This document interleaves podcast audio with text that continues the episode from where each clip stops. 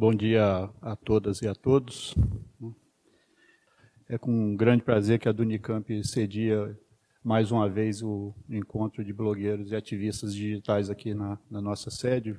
Em 2017, a gente ajudou a organizar e sediou o primeiro, né? agora estamos de novo é, ajudando a organizar o, esse encontro né? com diversas é, entidades né? que estão ajudando a, a organizar. Gostaria de lembrar a todos né, que esse evento ele vai contar de três mesas. Uma mesa agora, né, essa primeira mesa, as duas horas na segunda mesa e depois às cinco horas uma terceira mesa, onde vai estar discutindo né, atividades é, de comunicação, principalmente a questão da democratização da, da comunicação, da importância. Isso para a gente, o sindicato, é uma coisa mais do que, sempre foi uma coisa mais do que colocada na nossa pauta, né, e nesses tempos bicudos, ainda mais. Né? Certo? Eu gostaria também de lembrar que o evento todo vai estar sendo transmitido online né, pela Dunicamp, pelo Barão de Itararé, pelos jornalistas livres, pelo Brasil 247, pelo Nocaute, pelo Movimento pela Ciência e Tecnologia Pública e pelo Simpaf. Certo? Então, sem mais delongas, né, deixa eu apresentar nossos convidados dessa mesa. É, hoje, nessa, nessa mesa é, inicial, né, o, o, tema do, do evento é Democracia em Risco e é, Democratização das Comunicações, Desafios da Mídia Independente. Todas as três mesas vão tratar basicamente desse assunto. Né. Nessa primeira mesa, nós temos a Renata Miele, né, que é secretária-geral do Centro de Estudos de Mídia Alternativa Barão de Itararé e coordenadora do Fórum Nacional da Democratização da Comunicação, né, e a Ana Roxo, que é blogueira, tem um canal de YouTube, né, e é, também faz parte de diversas outras atividades. Então, a gente, a nossa atividade aqui, ela vai constar de uma fala inicial dos nossos convidados de 30 minutos. Eu vou estar avisando aí quando faltar 20, 10, 5, 1, né, só para vocês se organizarem na fala. Depois a gente vai abrir para o plenário. A gente abre inicialmente para fala de três minutos de três pessoas, aí passa para a mesa para comentar as falas, né, aí com cinco minutos de, de fala para cada um das mesas. Depois a gente abre novo bloco de três e vamos aí até ah, enquanto houver questões a ser colocadas ou o nosso teto de meio-dia chegar, tá certo? Então, é, mais uma vez, obrigado a todos pela presença, né, é um prazer a gente estar aqui nessa convenção, é só que a gente não combinou quem começa. Né? Ah, ela pode começar. Bom dia, gente. Agora eu enxergo todos, que eu estava só vendo um borrão, a idade chega e a gente necessita dos óculos. Queria agradecer o convite, é, das entidades que estão organizando esse encontro de blogueiros né, e ativistas digitais, e principalmente agradecer a acolhida aqui da Dunicamp, uma, uma entidade histórica aí na luta em defesa dos trabalhadores das universidades e que vai passar por momentos bem difíceis, ainda mais agora com a aprovação de uma CPI na Assembleia Legislativa para CPI das universidades públicas estaduais, né? Então, queria aproveitar a presença aqui numa universidade pública estadual e dizer que a luta e o movimento de luta pela democratização da, da comunicação é parceira na luta em defesa das universidades públicas, porque a universidade pública é um lugar de produção de conhecimento e a produção de conhecimento e a liberdade das universidades para produzir conhecimento está extremamente vinculada com a defesa de uma comunicação mais democrática, porque a comunicação também existe para ser um espaço de troca de informações eh, e conhecimento na sociedade que a gente vive. Eu acho o tema super importante.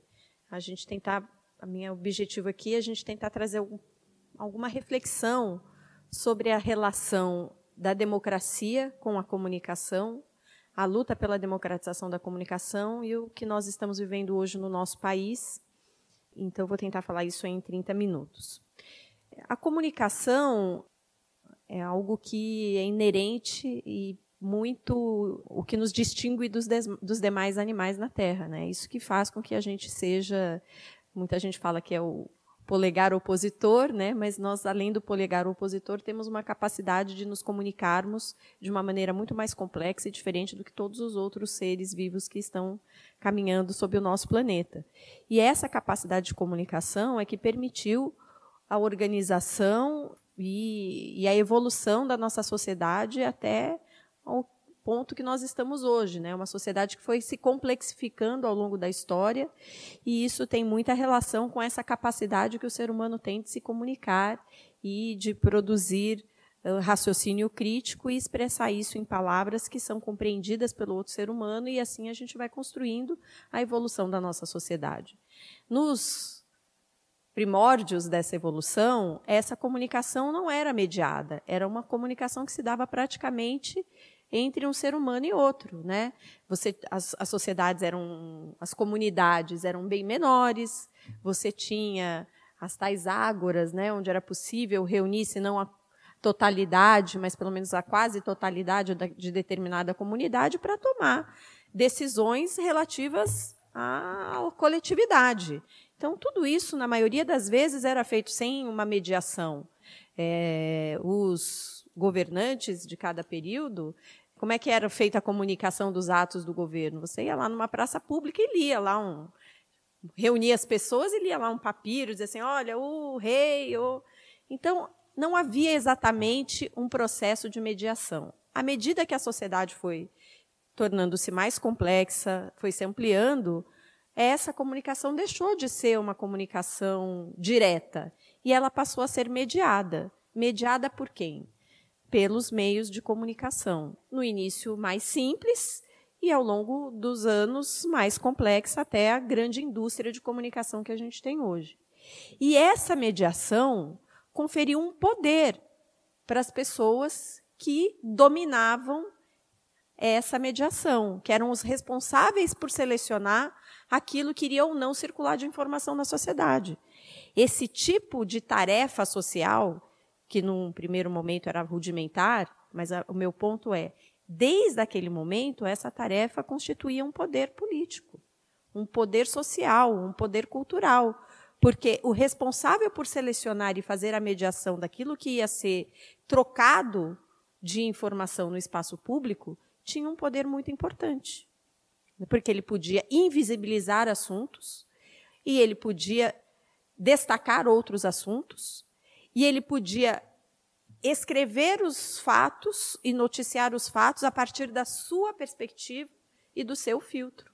Isso é um poder político muito grande e que, ao longo dos anos, foi sendo percebido pelas grandes elites dominantes, ao ponto da gente constituir as grandes indústrias de comunicação, que, na maioria dos países e no Brasil, se constituiu como um monopólio privado dos meios de comunicação e que são efetivamente um importante poder. Então, já pulando é, dessa minha introdução, são muitas as oportunidades e os, os casos que a gente poderia listar aqui do papel político direto desses meios de comunicação na definição dos rumos do nosso país. Né?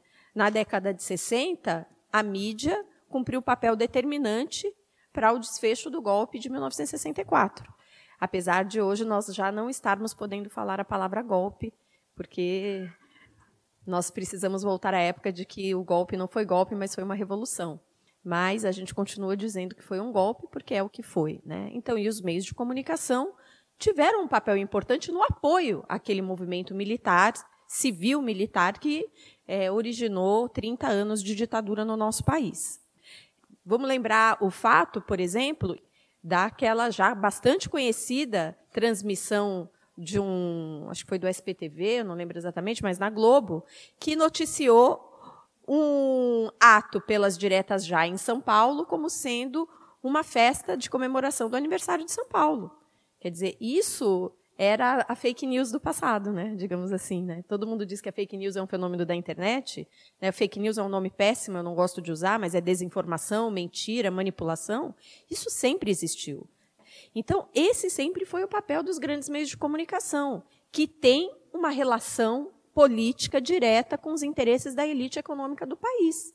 Por isso que os nossos meios de comunicação defendem a reforma da Previdência, os nossos meios de comunicação defendem a reforma trabalhista. Qualquer estudo crítico e análise crítica da mídia que seja feita de um tempo histórico do Jornal Nacional vai mostrar que 80%, 80 da cobertura do jornal, por exemplo, é para defender políticas de retirada de direitos, de enxugamento do Estado, de fim da reforma trabalhista, de fim da reforma da Previdência, de, de reforma da Previdência. Né? E você vê que talvez tenha ali 5%, 10% do tempo destinado a algum tipo de neutralidade e uns 5%, 10% quando eles colocam, de acordo com fulano de tal, porque eles não dão a voz para o fulano de tal, presidente da Central Única dos Trabalhadores, ou da Central dos Trabalhadores do Brasil, a reforma prejudicará os trabalhadores. Isso sempre vem na voz do âncora, geralmente geralmente, né, nunca vem na voz do entrevistado. Esse sempre foi o papel dessa mídia no Brasil.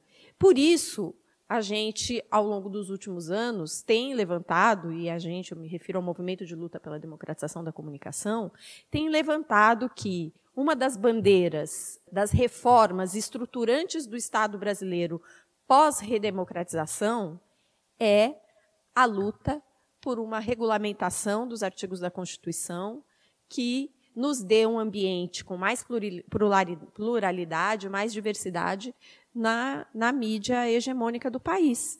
Porque o que nós temos hoje é, não é liberdade de expressão. Né? Nós não temos liberdade de expressão, porque 100% dos canais privados de comunicação usam o mesmo discurso. Eles podem ter donos diferentes, né? essas emissoras podem ser proprietárias de diferentes grupos econômicos, mas que servem ao mesmo poder político econômico que são as elites. Então você pode ter lá, nós temos nove canais, sete canais, você muda de canal, mas o discurso é o mesmo, com algumas nuances, claro, tem contradições entre eles, mas na, em linha geral, nunca você vai ter o espaço para a luta do povo brasileiro, para a luta dos trabalhadores, para uma opinião contraditória, espaço para um debate mais crítico sobre o papel da mulher na sociedade, sobre o enfrentamento ao racismo, a outras formas de discriminação. A nossa mídia ela é machista, racista, homofóbica, e ela só muda o tom do seu diálogo quando isso for rentável para ela. Então, eles fazem pesquisa de opinião todo dia, e se for rentável colocar um beijo gay na novela, eles vão colocar o beijo gay na novela não porque eles defendem a liberdade é, sexual na sociedade brasileira, mas porque isso lhes é rentável. Então, esse monopólio privado dos meios de comunicação sempre foram um obstáculo para a democracia brasileira, sempre foram um obstáculo para a evolução cultural, política e social, para a afirmação da identidade do nosso povo, para a fruição da diversidade cultural. É uma mídia que buscou homogeneizar a sociedade brasileira, como se a família brasileira, ou o povo brasileiro, não vamos usar a palavra família, família brasileira não é bom termo hoje, mas como se o povo brasileiro médio fosse todo ele um espelho da classe média carioca que vive no Leblon. É, a diversidade da pessoa, do povo que mora lá no Acre, ou do povo que mora lá em Xanxerê, em Santa Catarina, ou no Rio Grande, no Rio Grande do Sul, ou o povo que mora no Mato Grosso, o nordestino, enfim, essa diversidade, isso nunca apareceu, até o sotaque é proibido nos meios de comunicação. Então, essa mídia tenta homogeneizar a sociedade brasileira. E isso é um entrave para o desenvolvimento da sociedade, porque nós não somos homogêneos. E a nossa riqueza está em ser diferente. E esconder essa riqueza é uma maneira de nos colonizar culturalmente. Né? Então, a luta pela democratização da comunicação sempre foi colocada por nós como uma luta central na luta política do Brasil dos últimos anos.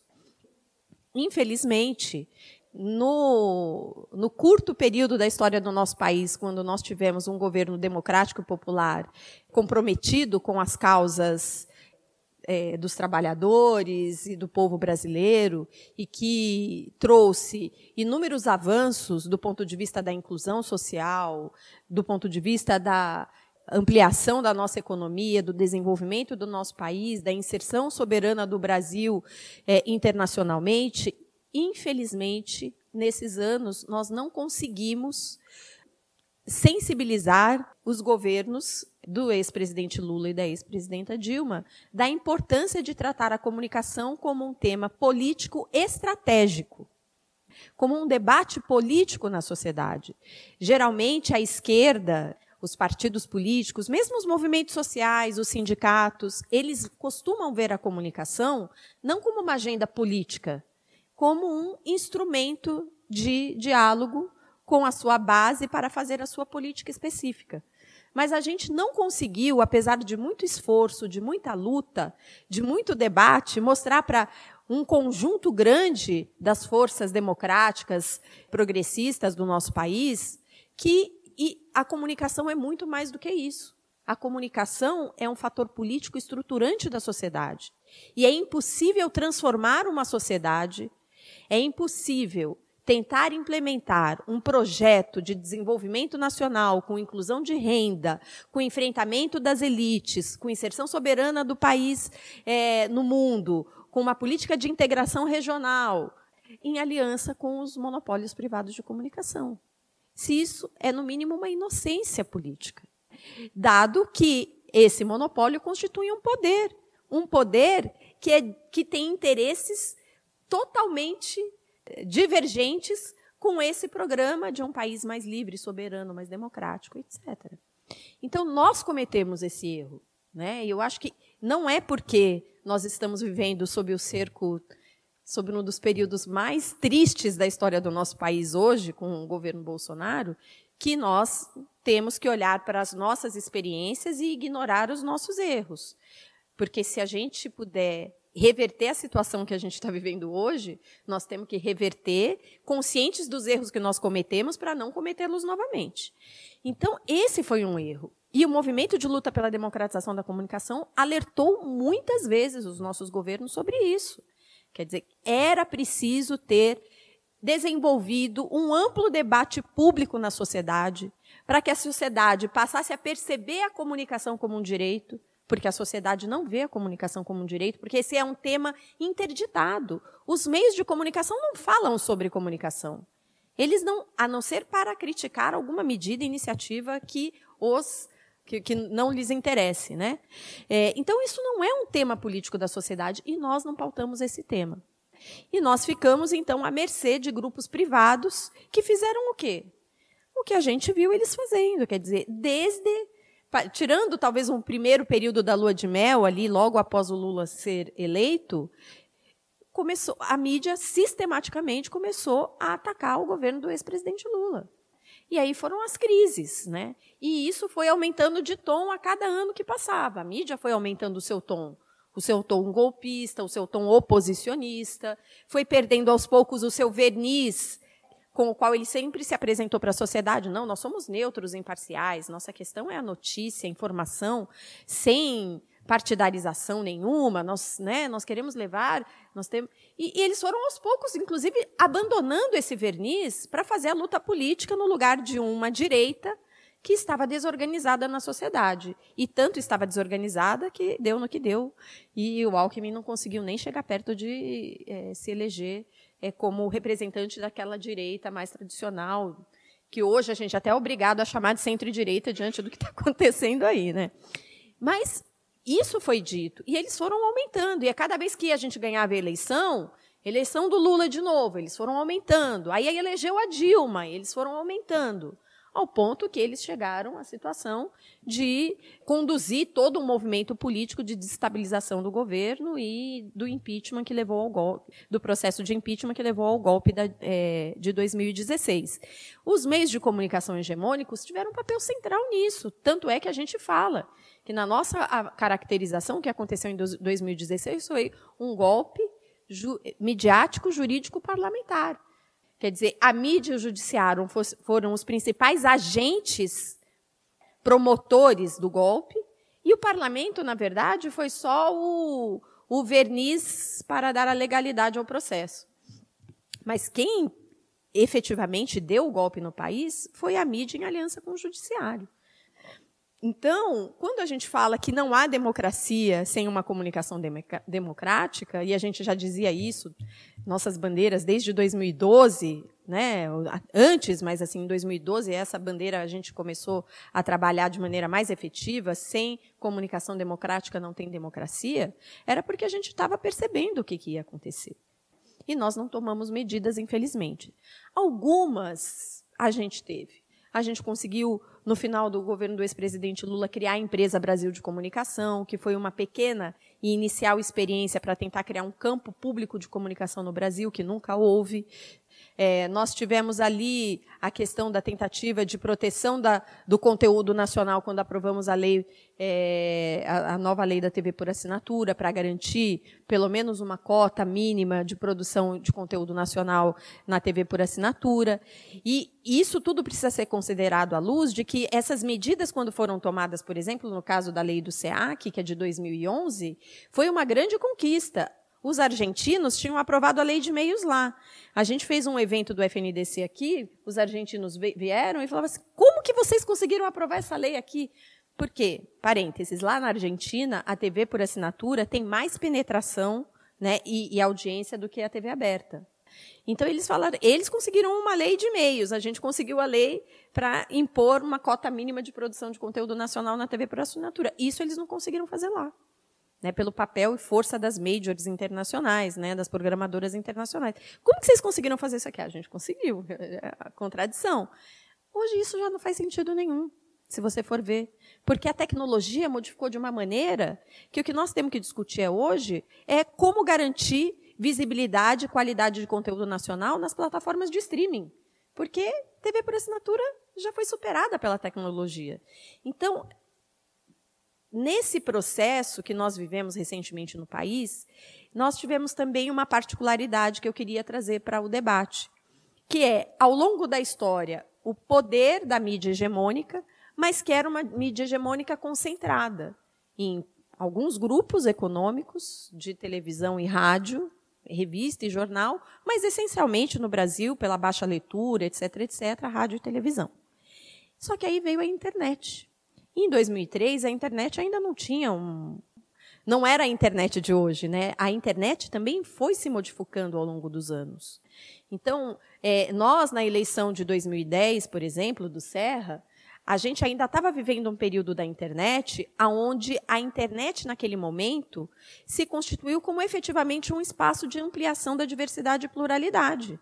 Foi ali em 2006, 2007 que começaram a surgir os primeiros blogs, que a mídia alternativa começou a, crescer na internet, que nós fizemos o combate político na eleição contra o Serra. Se não fosse a blogosfera, a mídia alternativa, a bolinha do papel na cabeça do Serra teria sido até hoje uma pedrada. Então, aquele momento, nós ainda estávamos num momento da internet onde a gente teve um, um interregno, digamos assim, que apesar de termos um monopólio privado dos meios de comunicação, aquele ambiente digital efetivamente, é preciso reconhecer isso, permitiu que os setores historicamente silenciados pela mídia hegemônica, diga-se de passagem, a esquerda e o pensamento crítico, pudessem ter espaço de debate na sociedade. Apesar de, naquele momento, sei lá, 30% dos lares brasileiros apenas ter acesso à internet. Em 2010, 35% devia ser. Dos lares, né? Não estou falando das pessoas, dos lares. O celular ainda não era da maneira como é hoje, era tudo diferente. E eu estou falando 2010, é que às vezes a gente esquece de olhar e acha que tudo que a gente tem hoje sempre teve. Não é bem assim. Então, em 2010 foi diferente. Então, muita gente diz: nós ganhamos a eleição em 2010 por causa da mídia por causa da internet. Muitos especialistas na época disseram isso. Eu não sei dizer se foi por causa da internet, acho que não. Continuo achando que o principal motivo pelo qual nós ganhamos as eleições foram as políticas sociais que melhoraram a vida das pessoas, porque a experiência das pessoas ela é mais determinante do que qualquer outra coisa, mas elas deram a sua contribuição. Só que a internet mudou nos últimos oito anos. O Facebook mudou a sua, mudou a sua forma de, de era em 2000, o Facebook fez, fez 15 anos agora. Completou 15 anos. Então, em 2010, ele tinha quatro anos. A sua dinâmica era diferente. As interações na internet não estavam baseadas, como estão hoje, nas informações coletadas a partir das nossas eh, navegações na, na, internet, das nossas reações, dos nossos dados pessoais, coletados de forma indevida, né, sem o nosso conhecimento, sem o nosso consentimento, que estruturam bancos de dados. A partir desses bancos de dados são desenvolvidos algoritmos que definem o que a gente vê ou não na internet. O Facebook não era assim antes, mas agora o Facebook é. E o ambiente de comunicação da internet mudou. Nós não temos mais uma internet livre, democrática, onde todos podiam falar. Nós temos um jardim murado, onde todos estão no Facebook, ninguém mais navega na internet. E o Facebook é que determina o que você vê na sua timeline por um algoritmo totalmente opaco, sem transferência, sem transparência, que nós não conhecemos quais são os parâmetros que eles usam para decidir o que eu vejo, o que o Cido vê, o que cada um de nós vemos. E a gente vê só 5% do que os nossos amigos, 10% do que os nossos amigos publicam, amigos ou não amigos, enfim, os novos amigos digitais, nossos contatos. E isso mudou o ambiente democrático, porque permitiu uma modo antes nós tínhamos um padrão que era um padrão de manipulação da informação. Num padrão de manipulação da informação, nós já conhecíamos mais ou, mais ou menos como funcionava a regra do jogo. E a gente tinha os nossos instrumentos, com menos força, mas a gente tinha os nossos instrumentos para enfrentar a manipulação que a gente conhecia e que a gente denunciava. Agora, nesse novo ambiente digital, estruturado a partir de dados pessoais, onde os algoritmos é que determinam o que a gente vê ou não, nós não conhecemos quais são as regras do jogo, porque o jogo não tem regras explícitas. É tudo opaco. A gente acredita que está falando para um monte de gente, mas nós não estamos falando para ninguém. Essa maneira de estruturar a comunicação que os novos plataformas digitais, que são os novos monopólios da internet e da comunicação, colocaram para a sociedade, nos confinam em bolhas, porque o que, que eles, como eles se monetizam? eles se monetizam a partir do nosso tempo na internet. Então, quanto mais tempo eu fico na plataforma, mais eu interajo na plataforma, mais eles coletam os meus dados, que são um insumo econômico para eles, mais eu produzo conteúdo, porque sou eu que produzo, então eu sou o trabalhador do Facebook, e mais mais, mais publicidade eles conseguem trazer para a sua plataforma, porque quanto mais tempo eu tenho, mais permanência, mais publicidade eu vejo, e isso gera um ciclo, e é assim que eles ganham dinheiro. E para a gente ficar muito tempo num lugar, o que, que esse lugar precisa ser? Confortável. Ninguém fica muito tempo num lugar que é desagradável.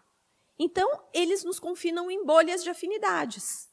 Então, o que começou a acontecer, principalmente de 2012, 2013 para cá, quando começou essa dinâmica do Facebook é, e das plataformas digitais estruturadas a partir de algoritmos e dados pessoais?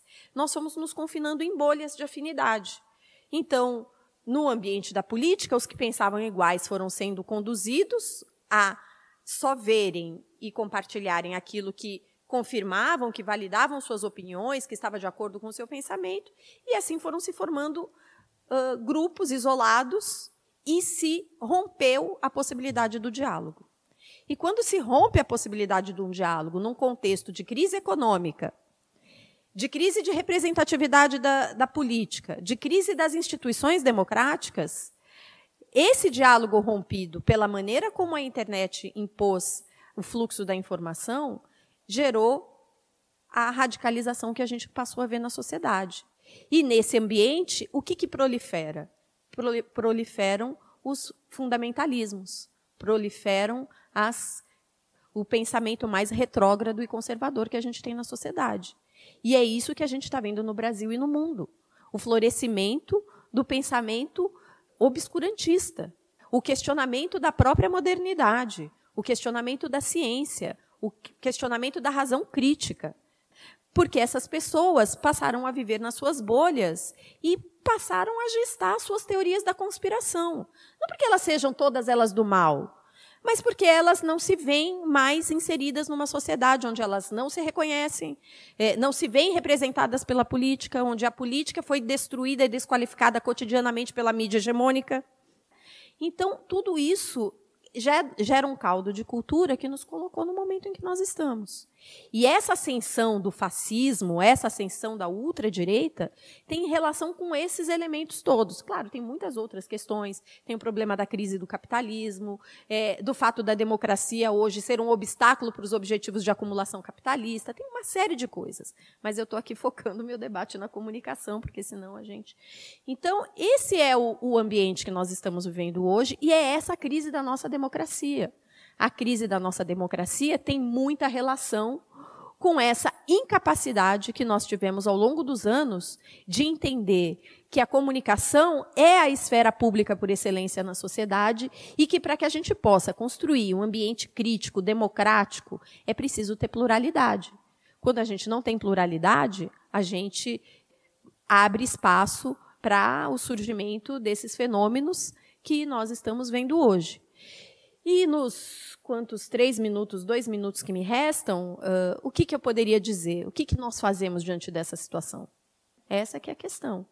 Nós temos aí um governo que é de viés autoritário, que elegeu como seus principais adversários, como seus inimigos, na verdade, né? A mídia, né, a comunicação, a imprensa, os comunicadores, a universidade, os professores, a escola e a cultura, ou seja, o tripé responsável pela ilustração, pelo conhecimento, pela, pela produção da diversidade, pelo pensamento crítico. E nós precisamos enfrentar esse momento político que nós estamos vivendo. Nesse momento, o que, que nós precisamos fazer? Eu acho que, primeiro, é fortalecer os espaços da mídia alternativa. É dar mais relevância para esses espaços. É buscar produzir conteúdos de qualidade, não apenas opinião. Nós, nos últimos anos, temos feito críticas, né? E autocríticas nos últimos encontros de blogueiros e tal, sobre a importância que nós temos, mas que uma parte considerável dessa mídia se restringe a artigos de opinião, que são importantes, porque são análises críticas, mas que nós precisamos produzir mais conteúdo jornalístico. Nós precisamos recuperar um, a, a, informação de qualidade. Claro que toda informação pode conter erros, mas nesse ambiente de hiper conteúdo, né, onde nós estamos vivendo uma explosão comunicacional, onde todo mundo pode falar, todo mundo produz conteúdo, ninguém escuta. Quando todo mundo fala, ninguém escuta. Nós precisamos reorganizar a esfera pública de debate. Com isso, não quero dizer que a gente precisa dizer que quem tem o papel de fazer isso é a mídia hegemônica tradicional. Não. Mas mesmo nós, da, da mídia alternativa, precisamos pensar um pouco. Nós estamos pulverizados. Como fazer para que a gente possa ter mais sinergia? A disputa da audiência ela é muito grande, porque isso todo mundo fala. Hoje, os blogs que antes tinham uma boa entrada, uma boa leitura, estão caindo. Por que estão caindo? Porque as pessoas ou estão no Facebook e aí não entram, ou porque estão perdidas no meio de um mar de informação, já não sabe para onde ir. Então, acho que nossa tarefa nesse momento é enfrentar a nossa pulverização. É um desafio, não é uma coisa simples. Mas primeiro nós precisamos reconhecer isso como uma tarefa, para depois pensar como que a gente vai enfrentar essa tarefa. A outra questão é que nós temos que nos apropriar politicamente dos temas da comunicação. Por exemplo, não podemos ser pessoas acríticas usando Facebook, Instagram, Twitter, entendeu? Essas plataformas são privadas. Elas têm objetivos políticos, elas são opacas, não têm transparência. E elas não são a internet. Nós precisamos recolonizar a internet. Voltar a usar o browser lá do computador, do celular, clicar lá, www.barãodetararé.org.br e não só entrar no lugar quando aparecer na minha timeline nós precisamos mudar o nosso comportamento diante das tecnologias. Nós precisamos discutir, enquanto movimento de blogueiros, os temas da comunicação dos nossos blogs, nos nossos sites. Discutir o tema da proteção de dados pessoais que está sendo debatido na Câmara dos Deputados. Discutir a questão da neutralidade da rede, que é um dos motivos pelos quais o WhatsApp foi usado para participar das eleições. Discutir de forma, de forma mais crítica o fenômeno da desinformação, sem cair na retórica da fake news, que é uma retórica que nos atrapalha que isso só interessa a eles, não a nós. Então, eu acho que nós, além do debate da política, da, das questões grandes, nós precisamos colocar no centro da nossa discussão os temas relativos à comunicação. Porque, para mim, aí tem um fator central para que a gente possa é, restabelecer um mínimo de diálogo é, racional e enfrentar o processo político difícil que nós estamos vivendo no nosso país. Obrigada. Obrigado, Renato. Passamos agora a palavra para a Ana. É, bom dia. Agradeço muito o convite também. É, eu vou fazer uma fala um pouco diferente, porque eu gostaria primeiro de me apresentar e contextualizar como é que eu caí nessa, porque nunca foi a intenção. Eu sou formada em artes cênicas, eu sou dramaturga, trabalho com teatro, sou atriz e sou diretora de teatro, ainda existe teatro. As pessoas estão tentando aí viver de teatro, como eu.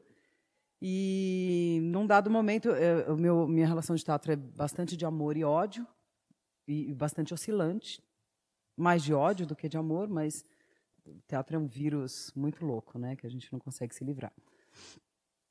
Nessa crise com o teatro, eu vou sempre caçar o que fazer.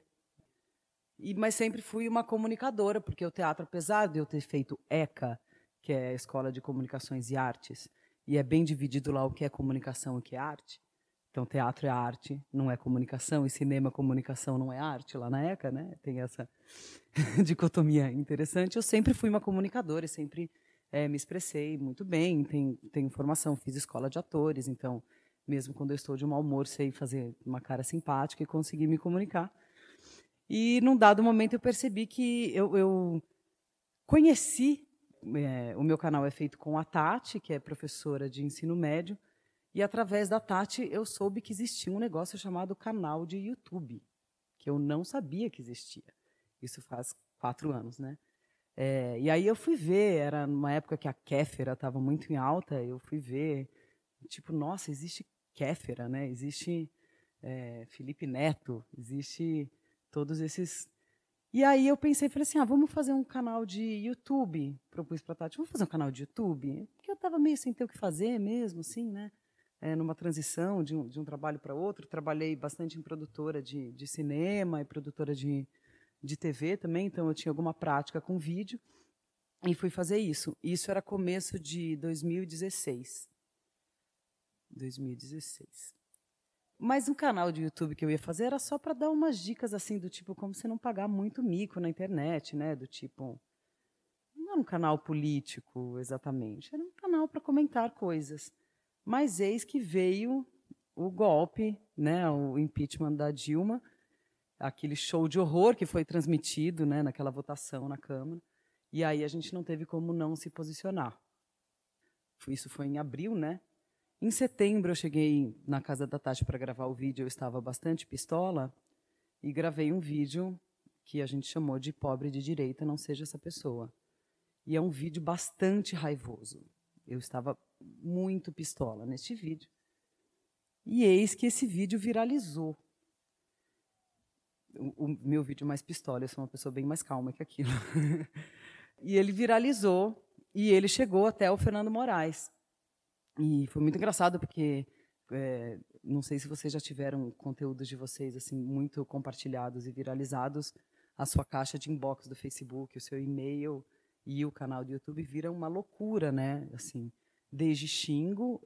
O Pobre de Direita vai fazer três anos. É o vídeo que eu sou xingada todos os dias ainda. Alguns xingos eu coleciono, porque são bastante divertidos. É, mas não passa muito de é, gorda, sapatão, esquerdista, que não é exatamente um xingo, é uma realidade. Né? Então eu não me sinto ofendida com isso.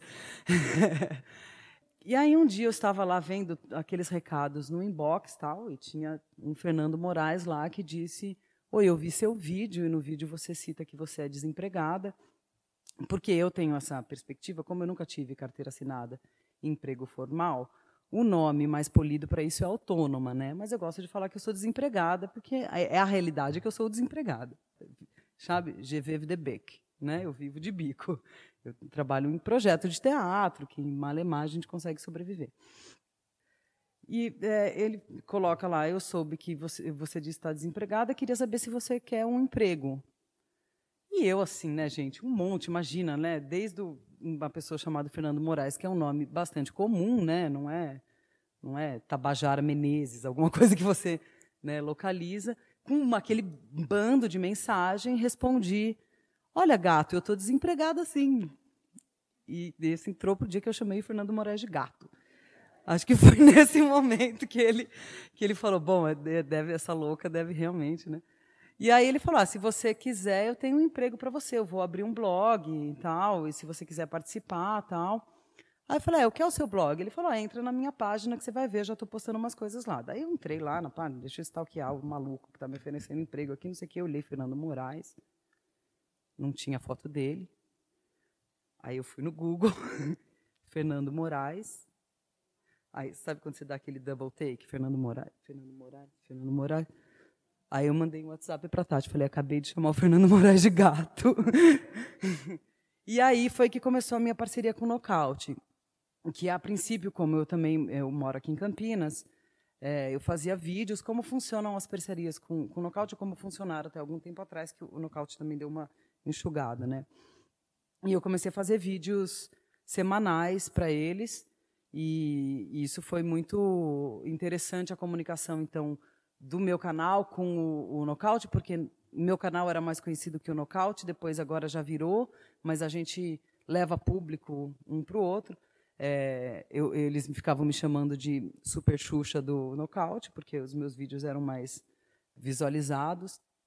Mas eu acho que também tem uma coisa de uma prática de, de conseguir falar em vídeo, eu que editava os meus próprios vídeos, então é, eu vi vários vídeos, por exemplo, eu adoro o Eric Nepomuceno, mas ele não sabe dar play no, né? Então os vídeos dele é verdade, gente, desculpa. Desculpa quem está vendo, eu amo, eu amo o Eric, ele sabe disso.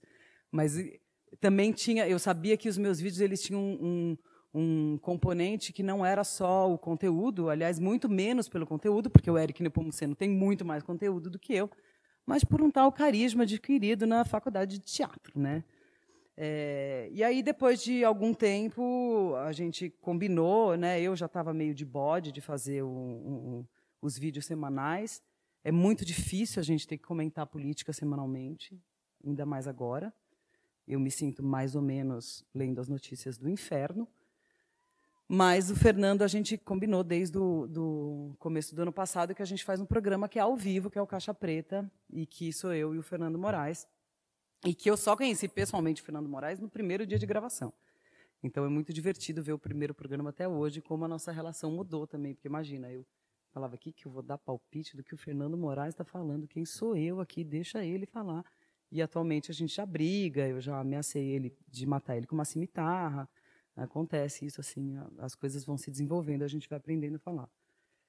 Isso acontece não sem crise. Eu penso em terminar o canal e nunca mais fazer o Caixa Preta diariamente, porque fica cada vez mais difícil. Eu gostaria muito agora de poder nunca mais ler nenhum tweet do Bolsonaro. Eu gostaria de não ler nenhuma declaração.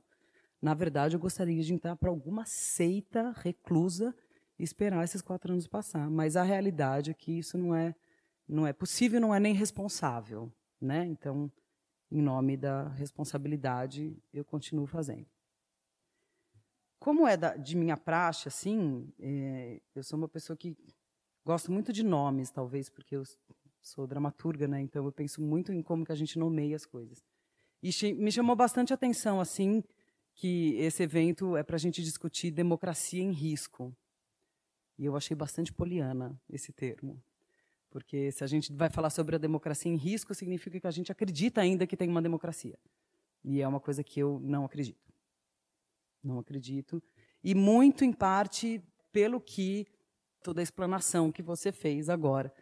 Porque se a gente não tem uma comunicação e informação democratizada, se a gente não consegue, né, se a gente tem tantos meios de manipulação de uma informação, a gente não consegue ter democracia, porque a gente não consegue ter uma população e o povo sabendo exatamente o que está acontecendo. Né? Eu acho que a gente foi a, a, as linhas progressistas e de esquerda entraram primeiro na internet, é interessante notar que a internet começou primeiro nas universidades, né?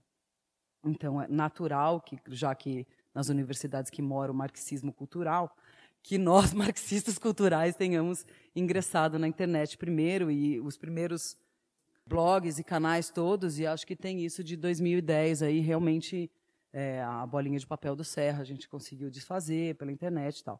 No entanto, de 2010 para cá, que dão nove anos, a gente perdeu o pé grosseiramente.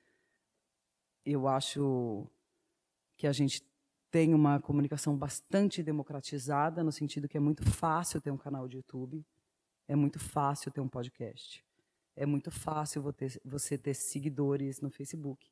É fácil mesmo. Assim, eu sou uma pessoa absolutamente relapsa com isso. Não, não trato meu canal como um empreendimento, que seria uma contradição em termos, né? Meu canal não é monetizado. E desse jeito eu cheguei agora eu estou com 45 mil inscritos, que é muito pouco para os canais, né? Se a gente for pensar, é, o Whindersson tem, sei lá, 15 mil, quantos, quantos vocês sabem? 3 milhões. 3 milhões. Eu achei que era até 15 milhões. A Kéfera chegou a ter 10 milhões. E se eu tivesse, se eu quisesse mesmo ter inscritos, eu faria um canal de joguinho de Minecraft, que é isso que dá dinheiro bastante no YouTube, né? Então, assim, eu também tenho, tenho noção da, dos alcances do canal, assim. É muito fácil ter um canal. Isso é muito bom porque todo mundo pode ter um canal. E eu aconselho que todo mundo tenha um canal.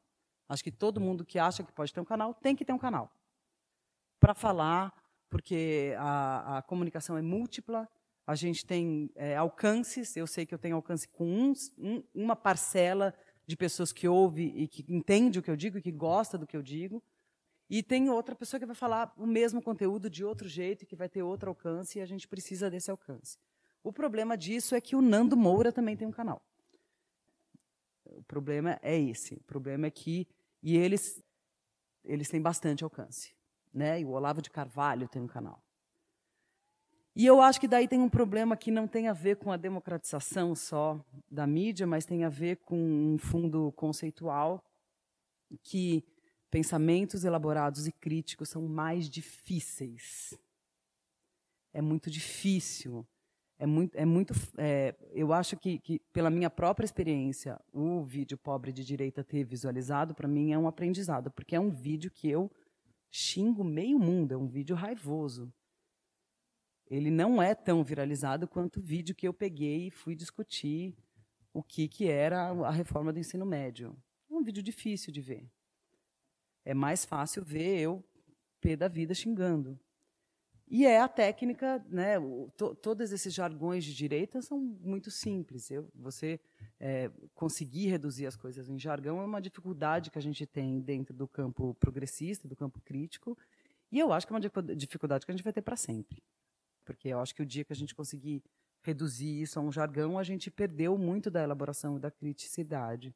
Por isso que eu acho que, que a gente tem um negócio duro aí pela frente porque mesmo uma fake news de esquerda ainda é uma da gente eu não acho e eu espero que eu não esteja errada nisso porque eu até ficaria decepcionada que a gente conseguiria produzir o equivalente a uma madeira de piroca dentro da esquerda porque eu acho que a gente tem uma progressão eu acho que manipulação de informação sempre teve né mesmo assim né, o que a gente entra para os livros, o que não, um livro, desde que existe livro ou que entra para a história, o que não entra sempre foi a, a, a visão dos vencedores, né?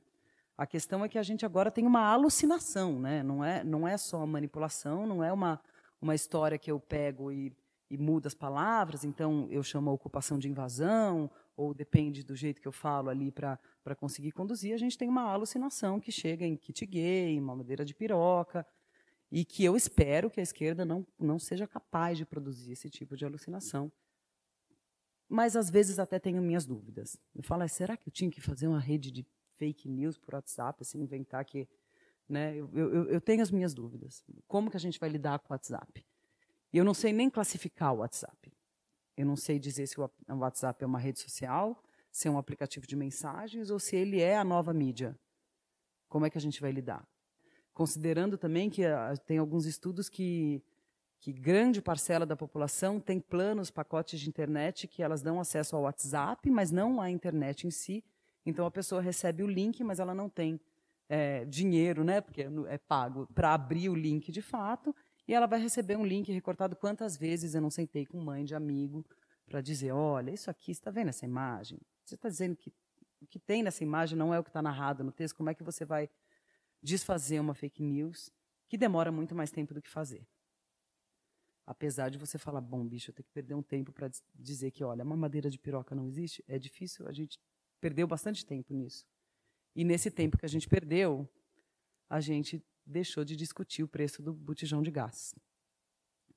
E quando a gente não discute o preço do botijão de gás, e não discute de fato as coisas que vão ter impacto mesmo na população, a gente perde campo. A gente perde campo. A gente deixou de discutir propostas sérias e falar sobre segurança pública. E aí, faz a arminha que passa, vem com uma proposta tosca, que a gente sabe que não vai dar certo, e leva. Né? Eu não acho que o fascismo é um produto da internet e da mídia. Eu acho que a internet, o WhatsApp, o Twitter, o Facebook são catalisadores de, desse processo. Eu acho que talvez demoraria mais tempo. Mas está aí o Hitler, que não tinha internet, mas tinha o Goebbels, que fez né, o que fez num tempo razoavelmente rápido assim também. Né?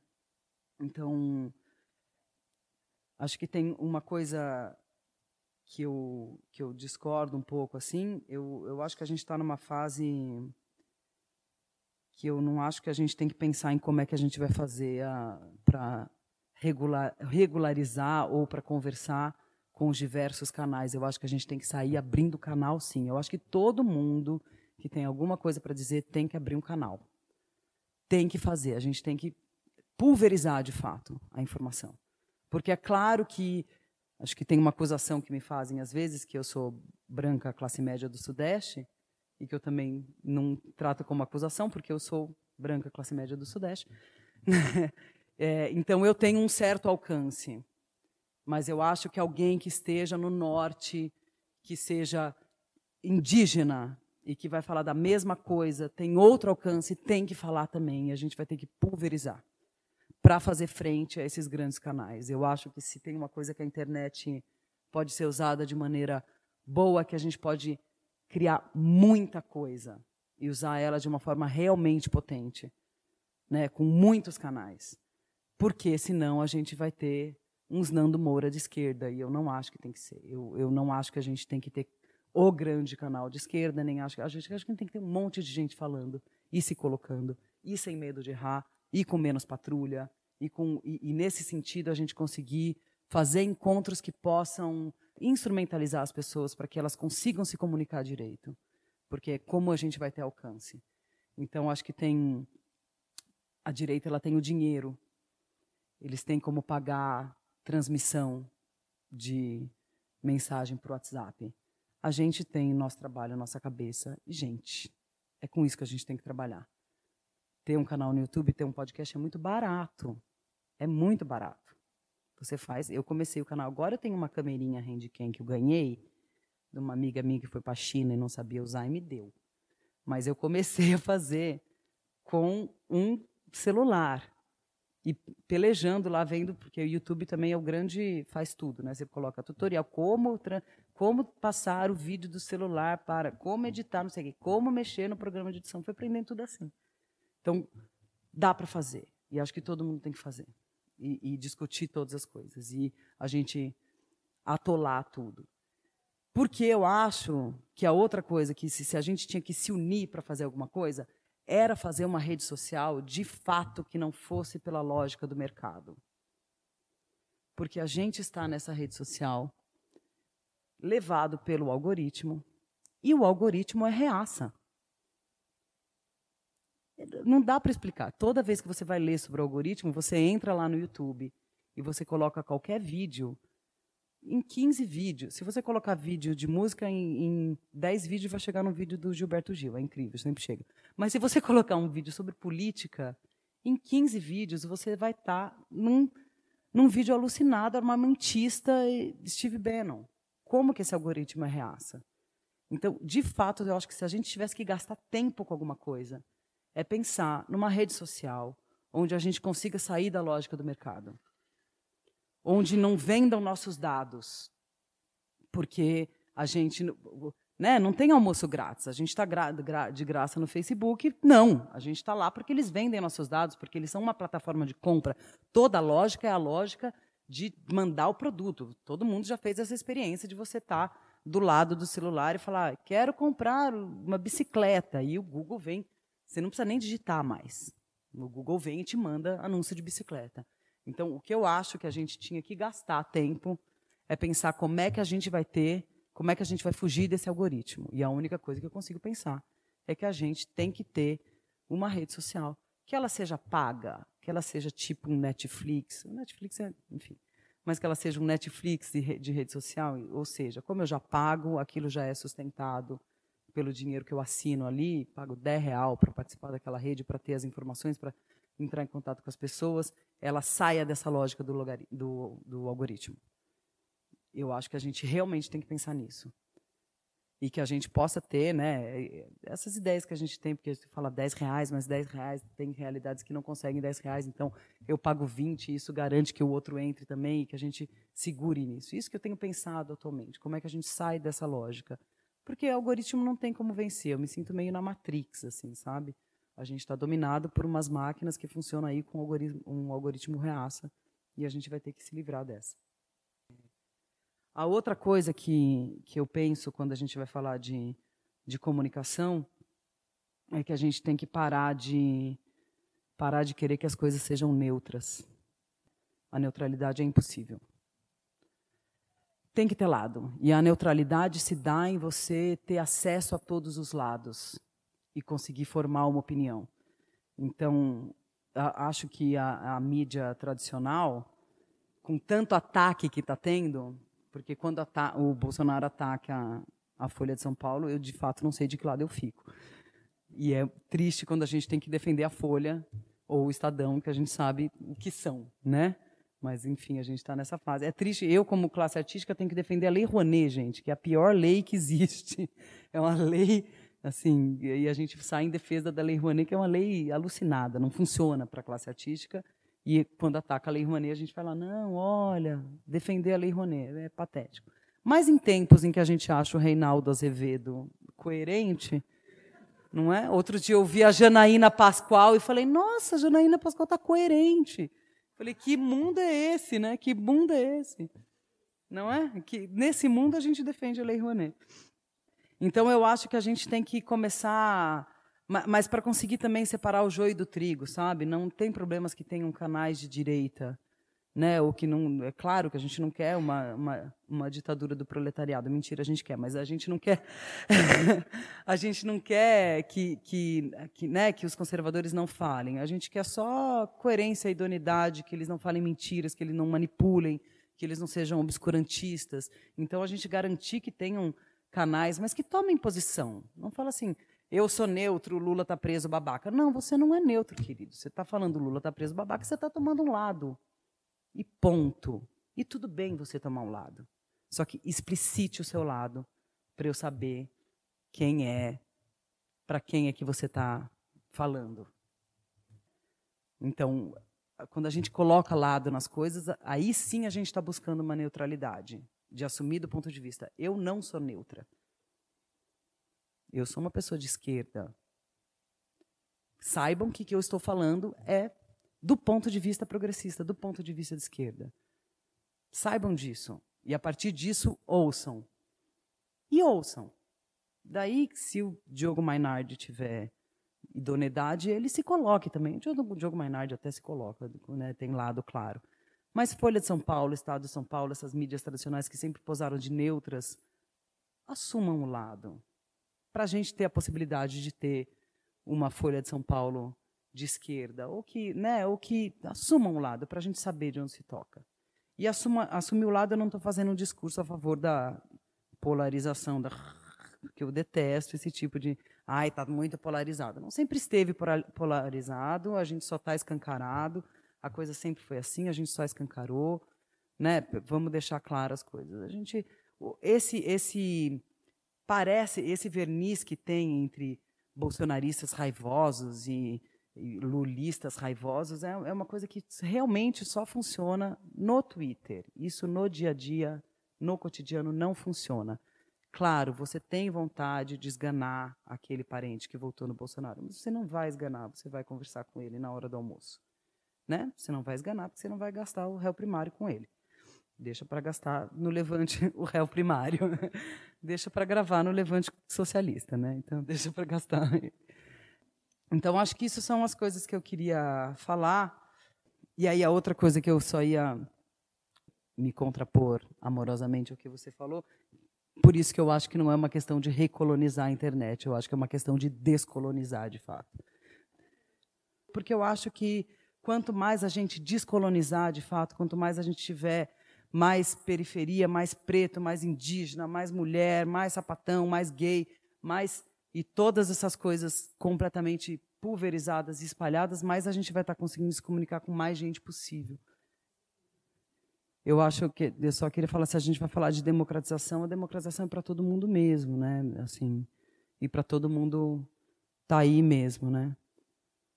E claro, vão ter pessoas num certo sentido, é ligeiramente meritocrata, porque tem gente que vai conseguir fazer vídeos muito bons e vai ter gente que não, mas tem gente que escreve muito bem e tem gente que fala muito bem, mas que a imagem não é boa e tem gente que consegue conversar com os outros. Acho que tem trabalho para todo mundo. A gente tem muito trabalho para fazer e é para todo mundo.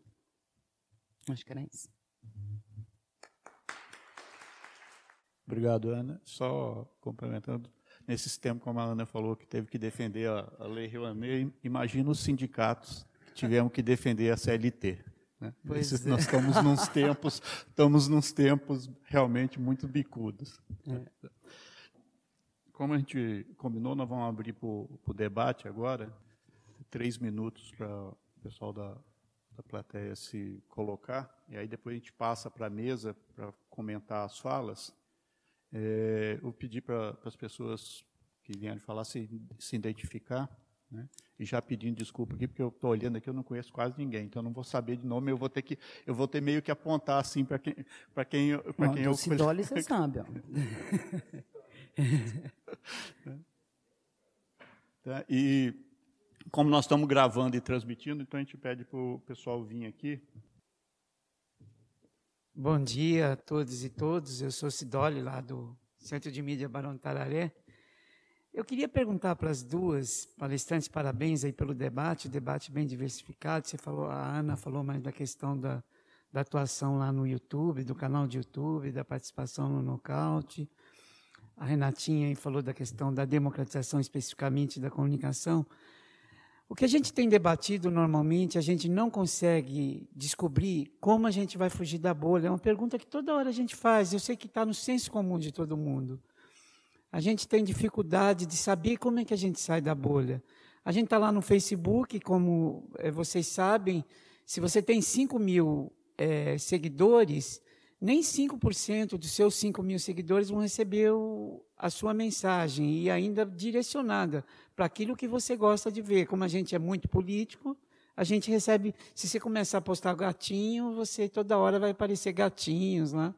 Então, eu queria perguntar sobre isso e como é que a gente foge disso. Eu só queria fazer uma observação que a Ana falou a respeito da, da violência. E eu senti na pele a violência do, do que é ser do povo do Bolsonaro.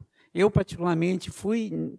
Teve uma discussão que eu nem estava participando, eu vi ter uma briga a pessoa chegou e ia até onde eu estava para poder tomar satisfação. Foi uma coisa bem constrangedora. Eu acho que esse momento para a gente é bem delicado e a gente precisa saber como tratar isso. Que a gente é democrático, a gente fala que nós somos bonzinhos, né? A vontade de, às vezes, dar uma porrada, mas a gente não é assim. O nosso espírito ainda não chegou a esse ponto. Então, eu queria saber praticamente essa questão da bolha e outra coisa, a questão do você falou uma coisa importante, a gente tem comentado, Renata e Ana Rocha, essa questão de, é, por exemplo, os blogs, né? Eles estão sendo meio pulverizados, tem muito, você tem lá o, o Knockout, você tem o Barão, você tem o 247, você tem os jornalistas livres. Como que a gente conseguiria construir um grande portal? Eu acho que a grande discussão, eu, eu, lembro, eu tenho assistido muito o Caixa Preta. Obrigado, Ana. Só complementando, nesses tempos, como a Ana falou, que teve que defender a, a Lei Rouanet, imagina os sindicatos que tivemos que defender a CLT. Né? Esses, é. Nós estamos nos tempos, estamos nos tempos realmente muito bicudos. É. Então, como a gente combinou, nós vamos abrir para o debate agora, né? três minutos para o pessoal da, da plateia se colocar, e aí depois a gente passa para a mesa para comentar as falas, né? É, eu pedi para as pessoas que vieram falar se, se identificar, né? e já pedindo desculpa aqui, porque eu estou olhando aqui, eu não conheço quase ninguém, então eu não vou saber de nome, eu vou ter que, eu vou ter meio que apontar assim para quem, para quem, para quem eu. Cidoli, você sabe. tá? E como nós estamos gravando e transmitindo, então a gente pede para o pessoal vir aqui. Né?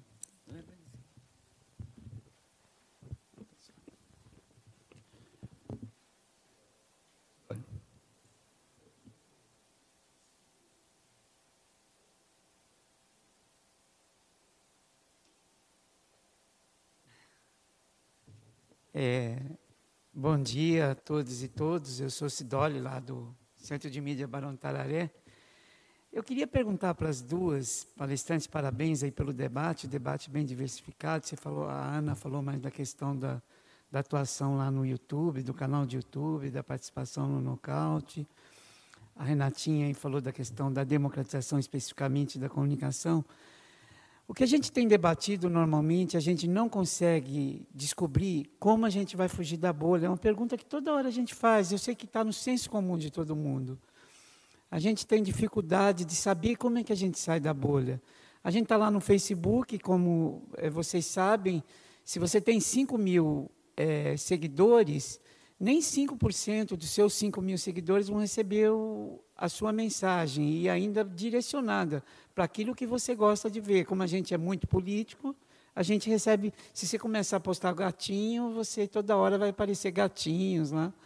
Então, eu queria perguntar sobre isso e como é que a gente foge disso. Eu só queria fazer uma observação que a Ana falou a respeito da, da violência. E eu senti na pele a violência do, do que é ser do povo do Bolsonaro.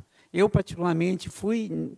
Teve uma discussão que eu nem estava participando, eu vi ter uma briga, a pessoa chegou e ia até onde eu estava para poder tomar satisfação. Foi uma coisa bem constrangedora. Eu acho que esse momento para a gente é bem delicado e a gente precisa saber como tratar isso que a gente é democrático, a gente fala que nós somos bonzinhos, né? Vontade de, às vezes, dar uma porrada, mas a gente não é assim, o nosso espírito ainda não chegou a esse ponto. Então, eu queria saber praticamente essa questão da bolha e outra coisa, a questão do...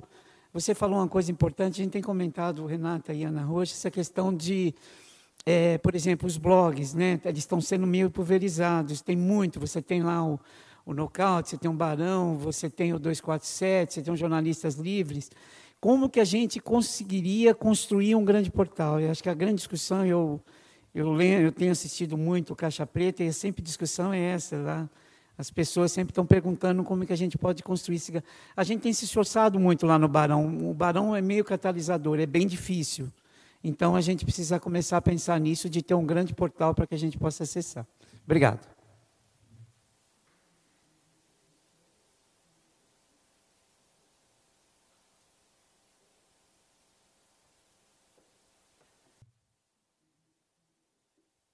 Bom dia a todas, a todos. Eu sou Porsani, sou do Sindicato dos Pesquisadores. Bom, eu primeiro queria falar que a democratização ela só vai acontecer mesmo quando a gente tiver a universalização do acesso. Hoje, no nosso país, quem tem acesso à comunicação? Né? Aonde chega banda larga? Onde chega os instrumentos né, ou os meios para que o povo possa se comunicar? Então, esse é um dos maiores problemas que nós temos hoje e temos que enfrentar. Infelizmente, a partir da privatização do sistema Telebrás, isso aí dificultou muito o Brasil avançar na, num sistema de universalização da, dos meios de comunicação, né, e isso prejudica muito o debate. Né. Outra coisa importante, a concessão do espectro eletromagnético, que teve por um período na mão de governos progressistas, é, tivemos muita dificuldade para concessão. Por exemplo, a TVT, a dificuldade que a TV dos Trabalhadores teve para se colocar no ar e a abrangência é bem diminuta, é fruto de uma falta dessa discussão. E quando se teve a oportunidade de discutir a concessão da Rede Globo, essa, essa discussão não veio para a sociedade fazer. né? Porque qual é o interesse da Rede Globo? Não é uma concessão pública? É, para qual mensagem e para qual público tem que ser direcionado a forma de comunicação? Né? Esse eu acho que é, é um dos problemas. Outra coisa, em termos das plataformas, é, Facebook, quem domina isso daí? São os capitalistas. A hora que nós começarmos a ameaçá-los, é, rapidamente pode ser tirado do ar. Né? Não somos nós que dominamos. Então, talvez nós temos que ter um, uma plataforma nossa de esquerda que possa, que a gente possa comunicar né, e não ter tanta essa, essa influência. Né? É, eu queria fazer uma, uma provocação aqui, talvez não seja provocação, mas o papel da rádio comunitária hoje. Eu acho que a gente não está conseguindo falar lá na ponta. E a rádio comunitária a gente não discute. E nós precisamos discutir, porque a rádio comunitária pode estar lá na ponta e falar com o povo como fazem os pastores. Porque você colocou um pouco da história da comunicação, a gente está é, se eximindo de fazer o debate com os nossos familiares, a gente está se eximindo de ir lá na periferia fazer o debate tete a tete com a população e a gente perde a discussão. Eu acho que fundamental nós temos que ter sim o ativismo digital e não podemos abrir mão dessa ferramenta. Mas quem está falando lá na ponta são as igrejas, são os pastores. Né? Com qual discurso? Com discurso de direita, com discurso onde a gente tem perdido o debate. Então, acho que a gente precisa, sim, retomar essa, esse debate lá na periferia, lá na ponta, e é isso que nós estamos perdendo muito nessa discussão. É isso. Bom dia, pessoal. Eu sou o Glauco, da Carta Campinas, e minha pergunta vai mais dentro do jornalismo. Eu defendo mais a ideia da pluralidade mesmo, de você invadir, como a, a Ana falou, né? de você ter mais e não concentrar em algo é, que seja um único, porque aí fica mais fácil até derrubar, que foi o caso da, da EBC. Né? A EBC foi um projeto interessante, só que assim que o Temer assumiu, ele já destruiu. Então, minha pergunta é o seguinte: esses, existem muitos sites, né, como 247, Jornalistas Livres, e outros. E até o nocaute, a Ana falou que estava com dificuldade de recurso. A primeira coisa que o Temer entrou foi cortar esses recursos. Né, mas nós temos 100 deputados que têm recursos, né, que têm recursos porque eles podem contratar um bom jornalista para trabalhar. E esses jornalistas, e nós estamos ainda na fase do release eles fazem assessoria empresarial para o deputado e não produz conteúdo. Então, eles não produzem reportagens. Por que, que, esses, que, que a gente ainda está neste modelo de assessoria de imprensa que poderiam é, inundar sites com boas reportagens, boas produções? É, o que, que, o que, que pode ser feito nesse sentido? Obrigado para a mesa, né, fazer os comentários, cinco minutos. Cada um começar com a Ana. Eu acho que tenho começar pelo que o Sidoli colocou, como é que a gente sai da bolha, né? Essa é a pergunta de um milhão de dólares. Eu detesto essa expressão, mas enfim, é o que eu usei. Eu acho que é impossível sair da bolha num negócio que provoca bolha. É, a gente não vai sair da bolha dentro do Facebook, não vai sair da bolha dentro do Twitter, não vai sair da bolha dentro do YouTube. O que a gente tem que sair é de dentro dessas plataformas. É, é impensável. Eu já tentei sair do Facebook tantas vezes, porque aquele lugar é a sucursal do inferno. É horrível. O Facebook é horrível. É a pior plataforma. Eu tentei ir para o Twitter, mas eu fiquei com implicância, porque o Bolsonaro gosta muito do Twitter. Eu falei, isso aqui não deve ser bom também, não é, é, é, é, diferente, né, como se usa o Twitter. No entanto, eu acho que nenhuma dessas coisas migrar do Facebook para o Twitter não resolve.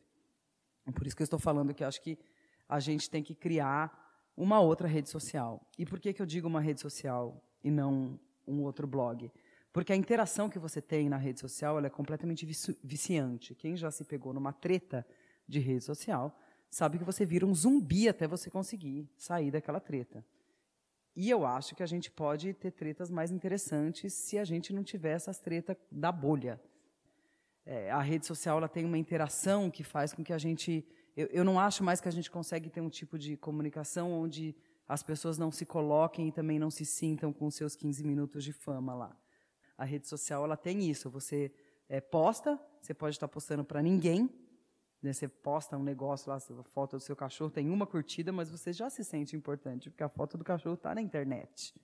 Né? Então a gente tem que usar isso, que é muito diferente. Eu, eu acho que blog, site de jornal, essas coisas que eu acompanho bastante por obrigação também, porque tem que ler as coisas, eles têm um tipo de interação e a rede social tem outra. E a gente só vai conseguir sair da bolha se a gente conseguir. Eu não sei, eu já tentei aquela VK, que é russa também. Eu falei, bom, entre o Zuckerberg e o, e o Putin me espionando, prefiro o Putin. Não sei, tomei essa decisão. Mas também ela é muito parecida com o Facebook, eu não sei como funciona.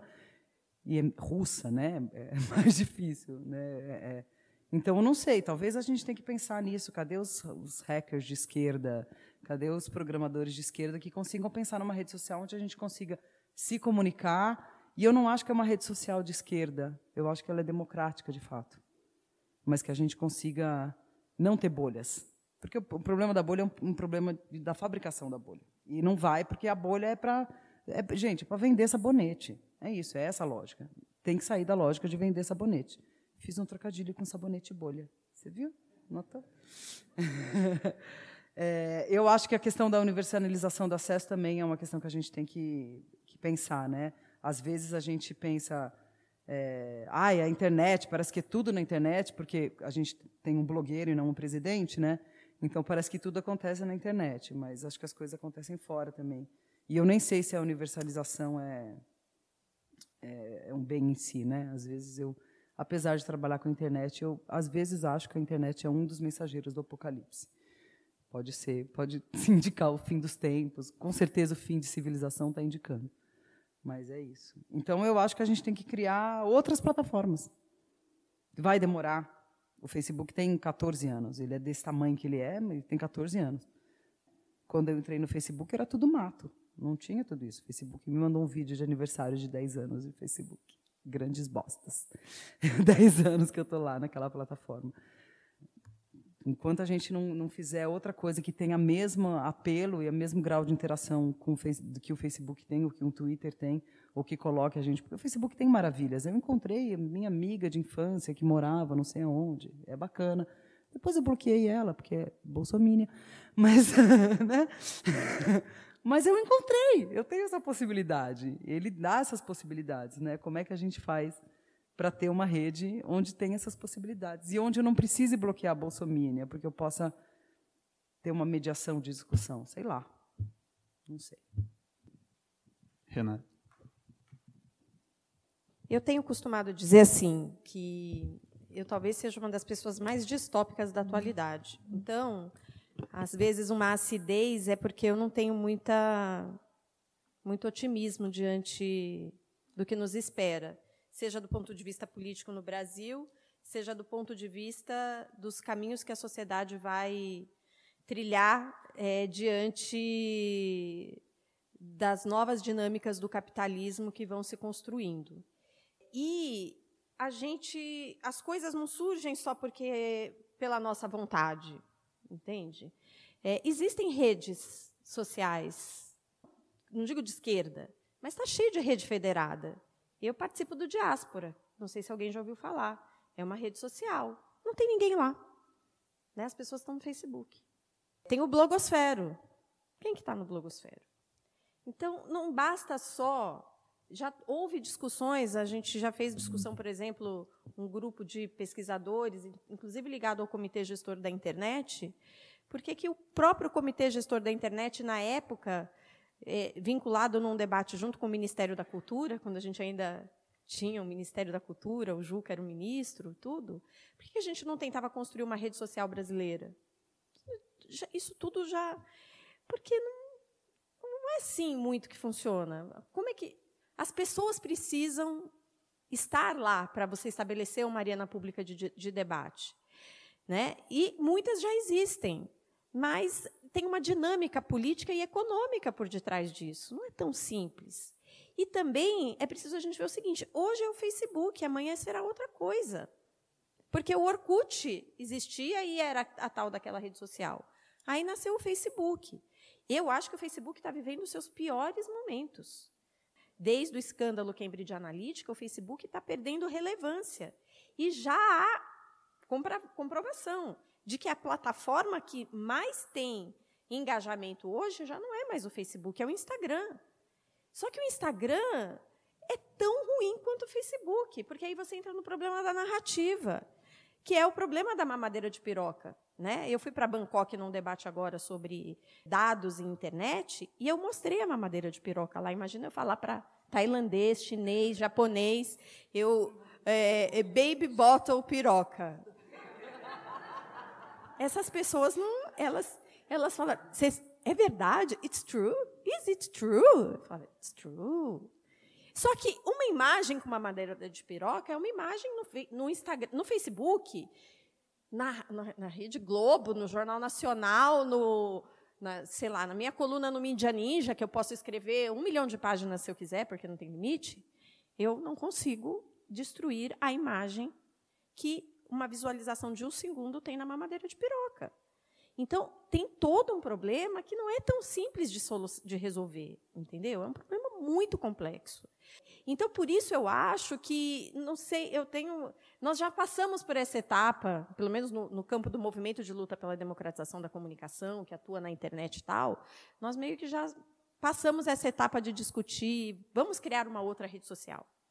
Eu acho que vamos continuar tentando, eu não sou contra, acho que tem que quem tiver outras ideias e tiver, vamos lá. Eu estou em um monte de rede social, eu quase não consigo acompanhar, mas eu tô, porque eu acho que tem que estar. Tá. Agora, eu acho, aí eu volto ao que eu disse antes, que talvez tenha sido mal entendida, que nós precisamos voltar a navegar na internet.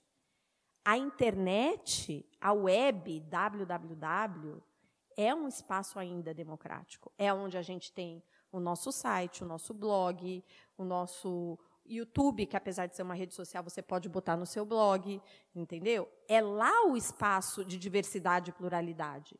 Nas plataformas a gente não vai ter espaço de pluralidade e diversidade. Entendeu? Então, nesse sentido que eu quis dizer, nós precisamos voltar, né? Foi isso que eu quis dizer quando eu falei recolonizar a internet, não é expulsar ninguém, é ocupar a internet de novo, porque o Facebook não é internet. Tem, tem, pesquisas feitas em vários países do mundo, como na Índia, por exemplo, onde você pergunta à pessoa se você tem acesso à internet. Tenho. O que, que você acessa à internet? Tenho Facebook.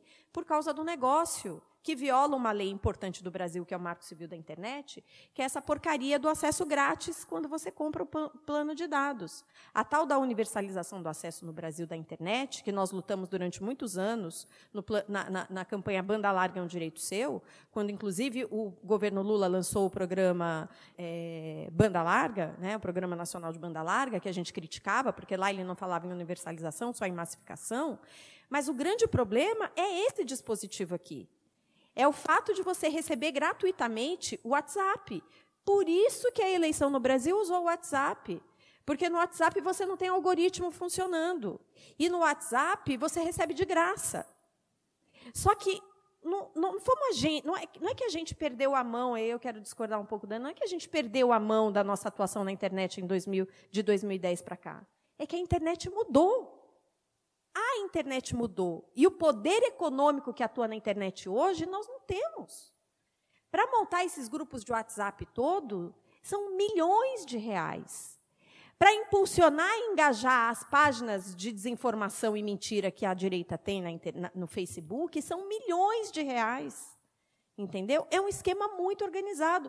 Nesse ambiente, nós não vamos conseguir mais enfrentar, entendeu? Porque não tem poder econômico do nosso lado que enfrente o poder econômico do lado deles.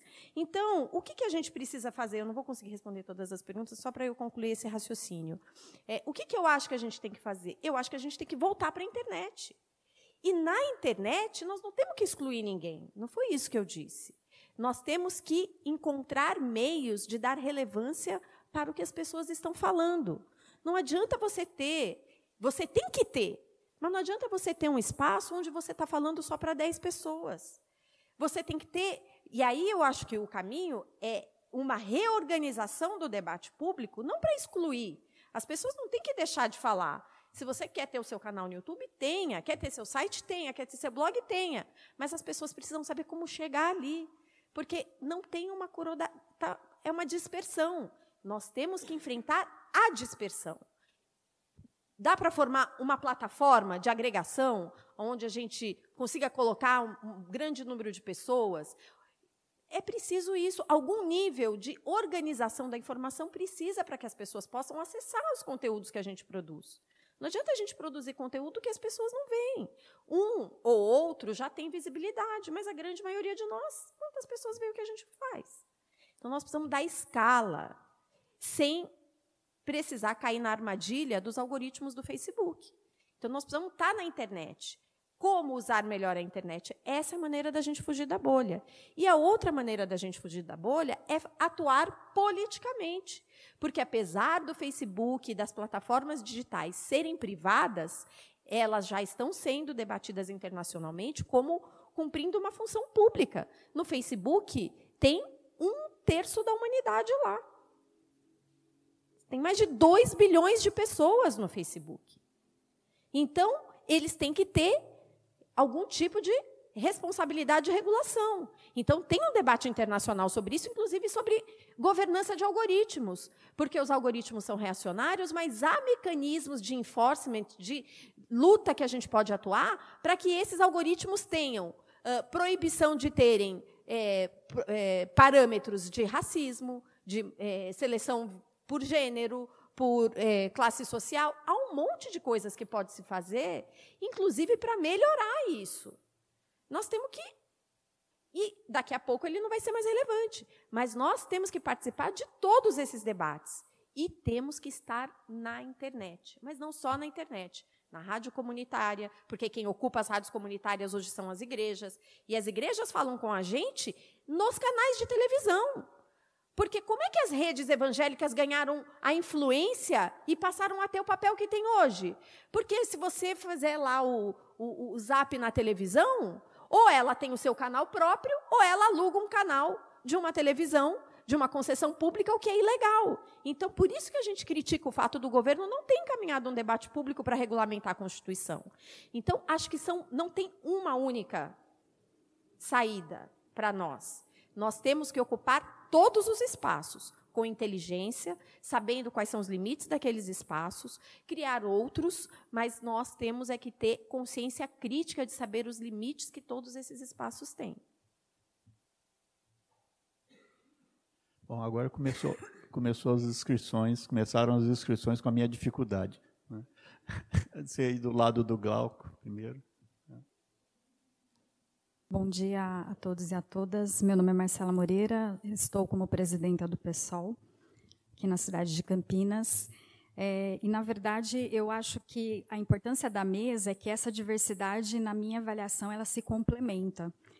Porque, é, concordando que essa ação organizada fascista de direita ela tem um grande financiamento, inclusive acredito que da CIA, porque eu acho que esse golpe ele não foi pensado, gerado é, e executado somente no Brasil, porque senão a gente vai dar maior importância e relevância a pessoas muito incompetentes aqui. Eu acho que teve uma ação, quando se fala do Google Analytics, a gente tem que perceber que é uma ação, né, uma interferência é, direta dos Estados Unidos, da CIA, aqui.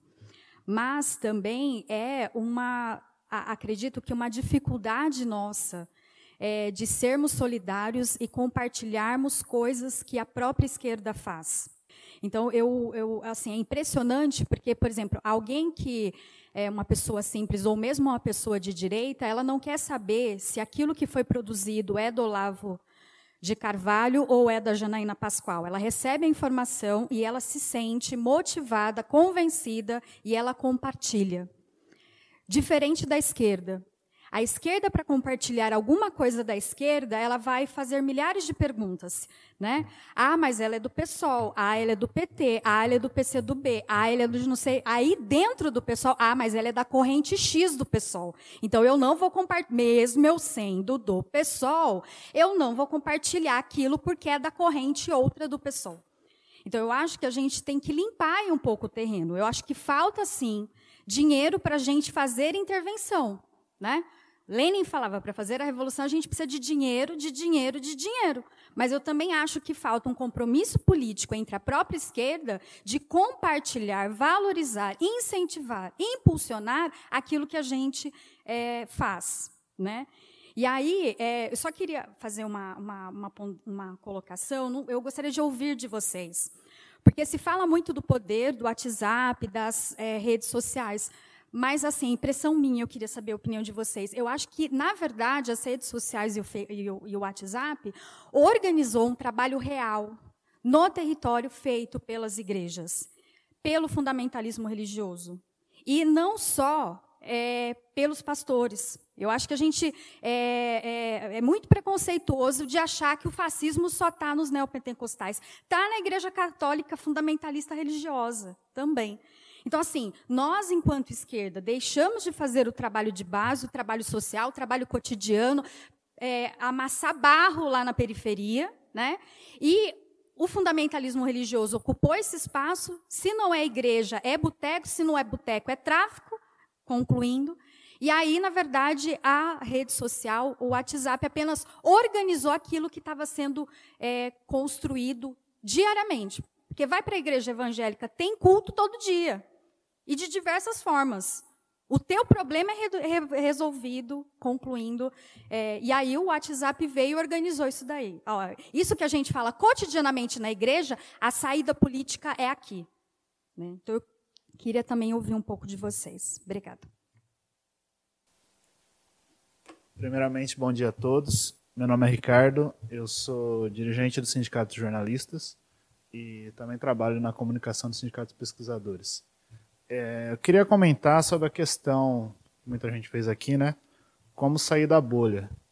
Eu acredito que a gente pode sair da bolha discutindo os grandes temas e interesses gerais da população, os assuntos que estão em pauta, que são de interesse de todos, não apenas de determinados grupos. Por exemplo, no sindicalismo, quando você faz uma assembleia para discutir o reajuste salarial, o benefício, vai todo mundo para a Assembleia. Está lá o trabalhador que é progressista, está o trabalhador que é bolsominion, é extremo, ele está lá, porque é um assunto que interessa a ele. Nesse momento, você pode fazer o debate político. Junto a essa questão, você pode é, trazer a nossa narrativa, os nossos argumentos.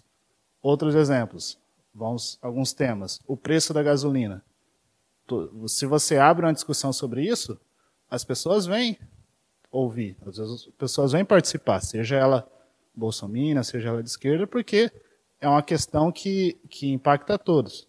E dentro dessa discussão, quando você abre, você pode muito bem usar, o, mostrar nossos argumentos. Só a gasolina está nessa condição que está, porque houve há esse processo de desmonte na Petrobras, está acontecendo isso, os petroleiros fazem muito, é, sabem fazer muito bem esse, esse debate para fora também. Eles estão conseguindo fazer isso de uma forma bem interessante. Então, eu acho assim, a esquerda, e a hora que for fazer esse debate, é realmente começar a fisgar as pessoas pelas questões práticas do cotidiano dela, e a hora que for é, entrar nos nossos argumentos, não se limitar aos, aos jargões com os nossos termos técnicos, ou também a, a, a, ao textão, né? O famoso textão, porque a esquerda ela fica nos dois extremos. Ou ela usa uns jargões com as palavras meio complicadas, que para as pessoas comuns eu imagino que não fazem muito sentido, ou ela quer fazer aquele, aquele discurso gigantesco e, e, e monótono e tudo mais. E qual seria a saída? Qual seria o meio termo? É só ver um discurso do, do Lula ou de outras lideranças sindicais do, do novo sindicalismo, dos anos 80, eles faziam exatamente isso que eu estou falando. Eles conseguiam conversar com, com, os trabalhadores, usando exemplos do cotidiano, do boteco, do bar, tá lá. É só ir lá e ver como essas pessoas falavam, como essas lideranças falaram, e buscar é, reproduzir, adequando, claro, para o nosso contexto atual. Mas está lá essa forma de se comunicar. Então, gostaria de deixar essa reflexão. Obrigado, gente. Bom dia a todos. Meu nome é Antônio Marcos. Eu sou contabilista de profissão. e também sou bacharel em Ciências Econômicas. Eu gostaria de trazer um tema para vocês que avalio que merece sim uma discussão. Trazer à discussão um pensador francês do século XVI chamado Le Boitier, aonde ele discorre sobre a servidão voluntária. E eu vejo muitas vezes entre amigos, entre uma mesa como essa, colocando a comunicação como se fosse um Deus. Por que, que nós precisamos tanto dela? Será que nós não precisamos mais olhar nos olhos? Será que nós não precisamos mais pegar nas mãos? Será que nós não precisamos mais abraçar? Eu acho que, junto com essa discussão desse pensador francês, a gente poderia agregar aquele filme Mercado de Notícias e ver quais são os verdadeiros interesses na dominação dessa comunicação. Porque a gente fala muito a respeito de bolha, de Facebook, fala de tudo isso, mas a gente não fala do afeto. A gente não fala do medo. Então, no que nós estamos nos tornando? Nós estamos extremamente preocupados como furar essa bolha, mas a gente não tem coragem de abraçar o amigo que está do nosso lado. Então, para onde nós estamos indo? Obrigado. Bom, nós passamos, completou o bloco de três, mas tem só mais duas pessoas inscritas, então proponho a gente ouvir essas duas e aí depois a gente volta para a mesa com mais tempo para cada um da mesa poder responder e já fazer as considerações finais, tá certo? Bom dia, meu nome é Camila, sou aluna de graduação da Unicamp. Eu tenho uma pergunta bem pontual.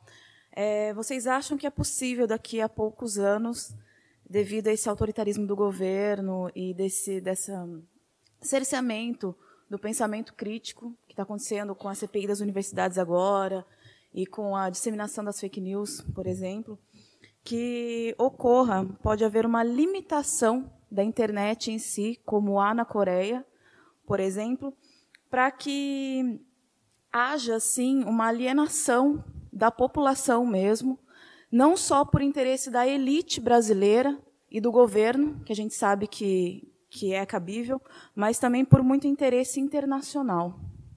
Obrigada. Oi, meu nome é Juliana, é, sou recém-formada em jornalismo e hum, eu fiz um TCC ano passado sobre agricultura orgânica. Esse assunto me interessou muito porque era um movimento que hum, é, questionava o que era oferecido pela indústria, né? Então é um, momento, é um movimento totalmente popular, assim, as pessoas se uniram, né? Inclusive foram muito contra a certificação, mas enfim. Eu contei histórias de vida de pessoas, de consumidores, de agricultores, e histórias de vida me motivam cada vez mais é, olhar para as pessoas de uma forma mais humana, entender né, o, o que elas acreditam e, e, passar isso adiante. Né? Foi por isso que esse ano, depois que eu me formei, eu criei Farejadores de Histórias, que é um canal de comunicação bem recente, né, meu, e e eu não sei é, se seria mais inteligente eu focar nessa área que eu tenho mais conhecimento ou se é mais interessante uh, eu abranger os assuntos, sabe? E, e eu queria fazer essa pergunta: se é mais inteligente eu focar na agricultura orgânica, nessa parte sustentável, mais para Ana, eu acho, porque já tem um canal, enfim. E, e, seria mais interessante eu abordar essas, essas, essas, essas, informações de maneira jornalística na voz de outras pessoas, ou seria interessante também eu me colocar e, enfim, fazer vídeos com a minha exposição, sabe? Então, essas duas questões. Obrigada. Vamos passar agora para a Renata. Tá? O nosso teto aí, a gente tem meia hora, tá? então a gente divide 15 minutos, até 15 minutos para cada uma para responder e já fazer as considerações finais do.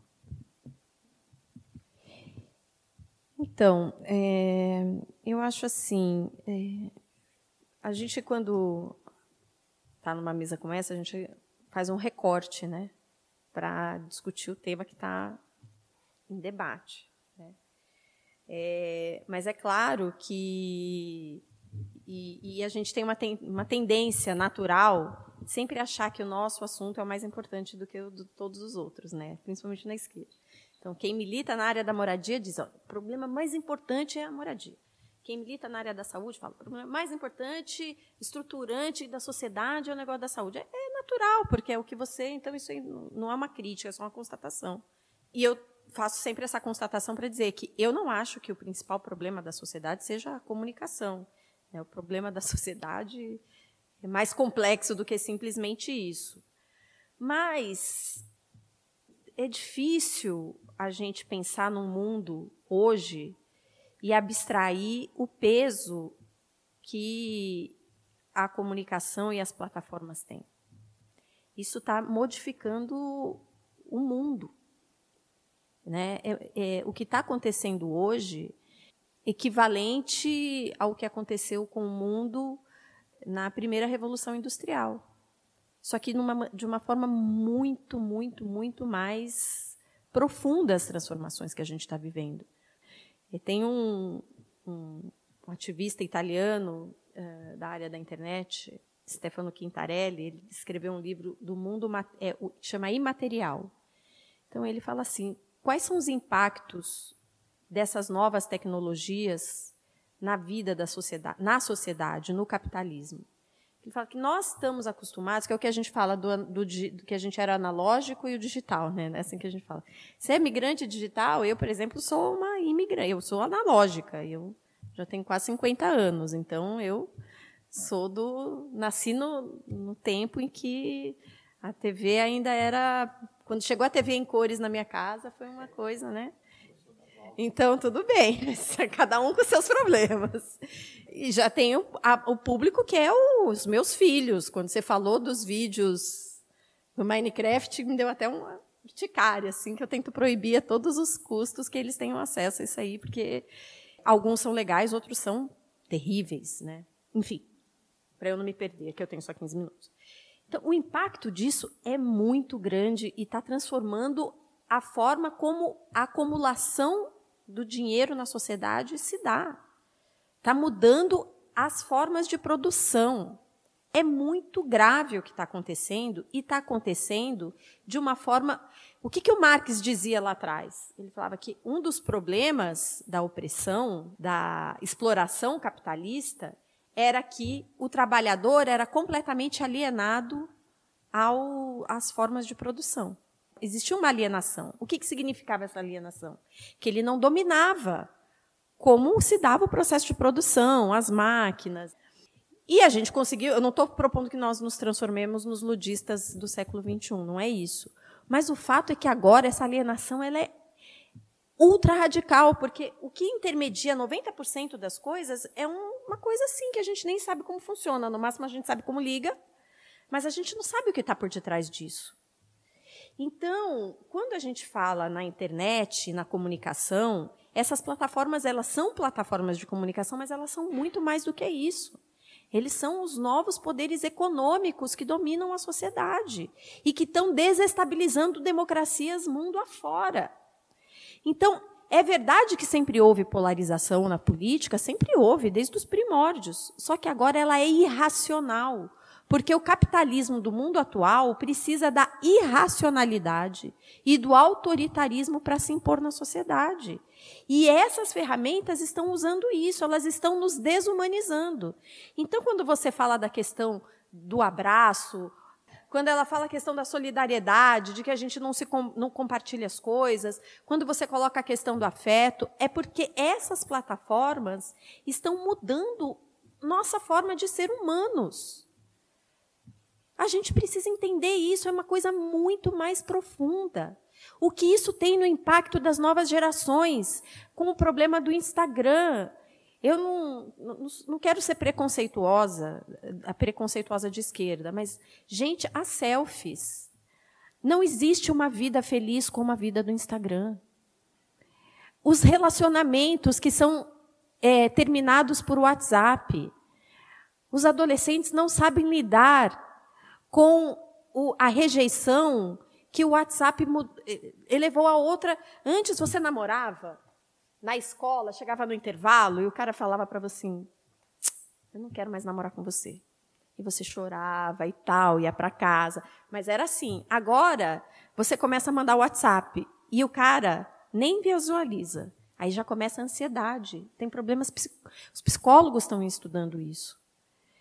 As, e, é um problema de. Nós não. As no, a, nossa, a nossa juventude, primeira infância, né, não tem não tem estofa, amadurecimento psicológico ainda para lidar com esse tipo de rejeição. A exposição que o Instagram, que o YouTube coloca para as crianças. Então, quando você fala do afeto, do abraço, as famílias não têm mais afeto. Não tem, sabe por quê? Porque eu não estou querendo ser contra a tecnologia. Não é isso que eu estou falando, entendam. Mas é o seguinte: eu estou no quarto, não, não, na minha casa não tem isso, meus filhos são pequenos, não tem nenhum telefone ainda. Apesar dos amiguinhos terem, mas os meus não têm. Mamãe, eu não quero almoçar agora. Está no quarto, a mãe está na sala, é tudo por WhatsApp. Você está entendendo? É verdade isso. E você tem junto com isso toda essa questão da polarização, que é irracional hoje, que não é mais polarização. É guerra de ideias, é guerra de opinião. Só me, não me importa se é verdade ou mentira. O jornalismo, nesse sentido, tem uma tarefa imensa de se reinventar. Porque a questão. E eu não estou querendo nem falar da verdade filosófica, que ninguém nem conseguiu o que é verdade. Né? Não vamos entrar nesse debate filosófico aqui. Mas, pelo menos, da verdade factual não importa. Se valida meu viés de opinião, eu compartilho. Por isso que a madeira de piroca visualizou. As pessoas sabiam que aquilo era mentira, gente. Alguém. Aí eu recebi isso da minha tia, tia do meu marido, na verdade. Eu falei, tia, não vou falar o nome dela porque está sendo transmitido, vai que chega nela. Você está compartilhando isso? Eu falei assim, ela vai saber, mas eu não vou, mas eu não vou dedurar, certo? E eu vou falar assim, isso é mentira, você sabe disso. Você não ensinou para os seus filhos que mentir é feio? Tipo, você vai pelo debate moral às vezes, né? Então é isso que está acontecendo. E aí, no meio disso tudo, vem esse discurso do ódio que nós estamos vivenciando e que por essas plataformas tem uma forma de, de, de, de viralização imensa, porque você tem um processo de guerra cega na sociedade. Isso talvez não fosse assim 20 anos atrás, mesmo se tivesse a tecnologia. Então, é, nós temos que colocar as coisas dentro de um contexto. E eu acho que o contexto é esse: o contexto é que nós estamos vivendo uma crise civilizacional, aliada a uma grande transformação do modo de produção capitalista, que tem um contingente imenso de humanos que são descartáveis. Nós vamos ver nós vamos ver muito proximamente exterminação em massa. Essas crises é, é, de, de, de migração do mundo dos refugiados é isso. O capitalismo não pode atender todas essas pessoas, não da maneira como ele está colocado hoje. E tudo isso tem a internet mediando. Mediando a partir. Você quer uma parte? É isso? É, nós não estamos nos indignando porque nós nos, estamos nos transformando numa sociedade amortecida pela imagem. E e uma coisa que a Ana disse que é muito verdade, que é aquela questão, o pensamento crítico, ele precisa de diálogo e tempo. O, o discurso do ódio, o fundamentalismo, ele precisa de uma imagem. Então, não tem como a gente. Então, não, então, que, que, desculpa, então eu falei aí, eu estou distópica para caramba, né? Então eu não quero ser pessimista, não quero passar uma mensagem pessimista. Mas o que eu quero dizer é, é complexo não é fácil e nós temos que usar todos os instrumentos que estão às nossas mãos. Todos. Com uma visão crítica sobre esses instrumentos. Mas tem um instrumento que nós estamos abandonando, que é a luta política social de carne e osso, material, não a imaterial. E isso a gente não está fazendo, porque nós estamos lá, desde as seis da manhã. A gente acorda. Quem dorme com o celular na cabeceira, levanta a mão. Qual é a primeira coisa que você faz quando você acorda? Vê se tem mensagem. Aí você não leva mais o jornal, você leva o celular para o banheiro para fazer o seu, sua, o seu número um e o seu número dois. Né? Você só não leva no chuveiro porque vai estragar. Então, assim, e nós estamos nos. E, e para o capitalismo isso é ótimo, gente. Para o capitalismo. Então, não é uma questão de questionar a tecnologia. É uma questão que a gente precisa entender aonde querem nos levar com isso. Então, nós que temos um pensamento crítico, temos que usar isso mas sem nos deixarmos ser manipulados por isso. E nós estamos acabando nos deixando ser manipulados, porque a gente não está conseguindo superar. Nós, nós estamos assim, nós estamos no rio, no mar, o mar está revolto, tem uma tempestade, a gente está lá se afogando e a gente não está conseguindo encontrar uma margem, encontrar uma madeira para se segurar. E essa madeira, para mim, é que é preciso fazer aquilo que nenhuma tecnologia vai fazer por nós, que é, de fato, a organização social no mundo material. Que é a gente voltar para as universidades, voltar para as escolas, voltar para as ruas, que é o diálogo, que é numa pequena escala. Mas em grande escala a gente precisa usar esse outro diálogo de uma maneira melhor, mas a gente precisa usar. Então a gente tem que fazer essas duas coisas. E nós vamos ter que encontrar mecanismos, não vai ser agora, infelizmente, mas eu odeio usar a frase do Muttley, né? Eu te disse, a gente tinha que ter regulado o espectro radioelétrico. Entendeu? Tinha que ter impedido e proibido e tirado a concessão das emissoras que davam espaço para essas igrejas fundamentalistas, para esse pensamento mais atrasado e reacionário que tem na sociedade. Entendeu? E nós ficamos vendo isso como uma coisa normal, é tudo bem. Entendeu? Ah, é, discurso do ódio, vamos aqui todos nos solidarizar com o Danilo Gentili, porque ele estava exercendo a liberdade de expressão dele. O que ele fez não é liberdade de expressão. Não que eu acho que ele tem que ser encarcerado por isso, porque eu sou contra o encarceramento em massa. Certo? Esse é um outro debate. O debate da, da prisão, da pena é outra coisa. Agora, Liberdade de expressão não é guarda-chuva para discurso do ódio. E a gente está vendo isso proliferar de braços cruzados. Ah, não é o meu, é a minha liberdade. Agora o Bolsonaro é o maior defensor da liberdade de expressão. O que fizeram contra Marielle Franco não é liberdade de expressão. Mesmo depois de morta, ela foi atacada com o discurso do ódio. Essas pessoas precisam ser, de alguma maneira, condenadas. Agora, basta prender? Não sei se é um problema de prender. Então, tem que dizer o seguinte: tem que tirar a possibilidade dessa pessoa se expressar por algum tempo. É uma sanção. Eu sei lá, eu defendo isso. Suspende o canal do YouTube do cara. Tem que tirar do ar. Isso é mais doído para ele do que a prisão. Porque é o meio de sobrevivência dele. Então, quem sabe ele aprenda a usar com responsabilidade. Então, tem um monte de discussão na sociedade hoje que ela está posta de uma maneira esquisita, entendeu? Porque a gente está meio numa hora. Sabe? Então, eu defendo isso, eu não defendo aquilo, entendeu? Então, assim, eu acho que a, a situação é muito complexa. Eu acho que a gente tem que.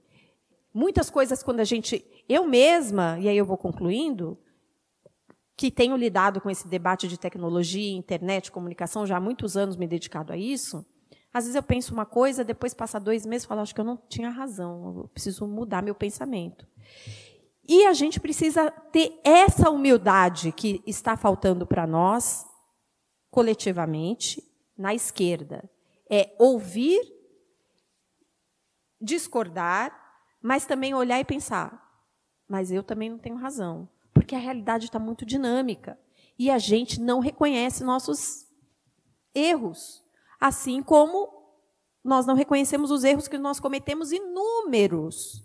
Reconhecer erros não é desqualificar. Nós cometemos muitos erros. O Franklin Martins, que gosta muito de falar né, no debate, o impeachment aconteceu, a culpa do impeachment é da Dilma? Não. O que, que é? Ele, e ele tem uma frase que eu acho ótima o impeachment aconteceu por causa dos nossos acertos, mas só foi possível por causa dos nossos erros. Então, o motivo foi porque nós estávamos produzindo uma política de inclusão, nós estávamos enfrentando e tal, mas se nós não tivéssemos cometido algum dos erros que nós cometemos, entre eles o de não enfrentar a questão da comunicação para ter um ambiente mais plural de diálogo, talvez ele não tivesse acontecido. Então, acho que é isso que a gente precisa encontrar novos caminhos e, e tentar acompanhar. Acompanhar e, e, e ter uma visão crítica sobre a comunicação, ter uma visão crítica sobre os acontecimentos, ter calma, né? É porque eu acho que nossa situação vai piorar ainda mais. E nesse, nesse, nesse contexto, o papel de quem faz comunicação, de quem produz conteúdo, de quem faz jornalismo, é um papel central. Porque precisa fazer com mais responsabilidade, precisa fazer com mais inteligência para a gente conseguir levar a nossa mensagem, porque eu também sou daquelas que acho que a gente não tem que sair daí produzindo as nossas mamadeiras de piroca, isso não vai resolver o nosso problema, muito pelo contrário, vai nos igualar a eles e só vai piorar tudo. Nós não somos iguais a eles, nós somos melhores do que eles. Mas a gente tem que encontrar um meio de nos comunicarmos de uma maneira mais eficiente e mais efetiva, num diálogo mais fraterno, para que a gente possa superar essa situação que a gente está vivendo. Obrigada.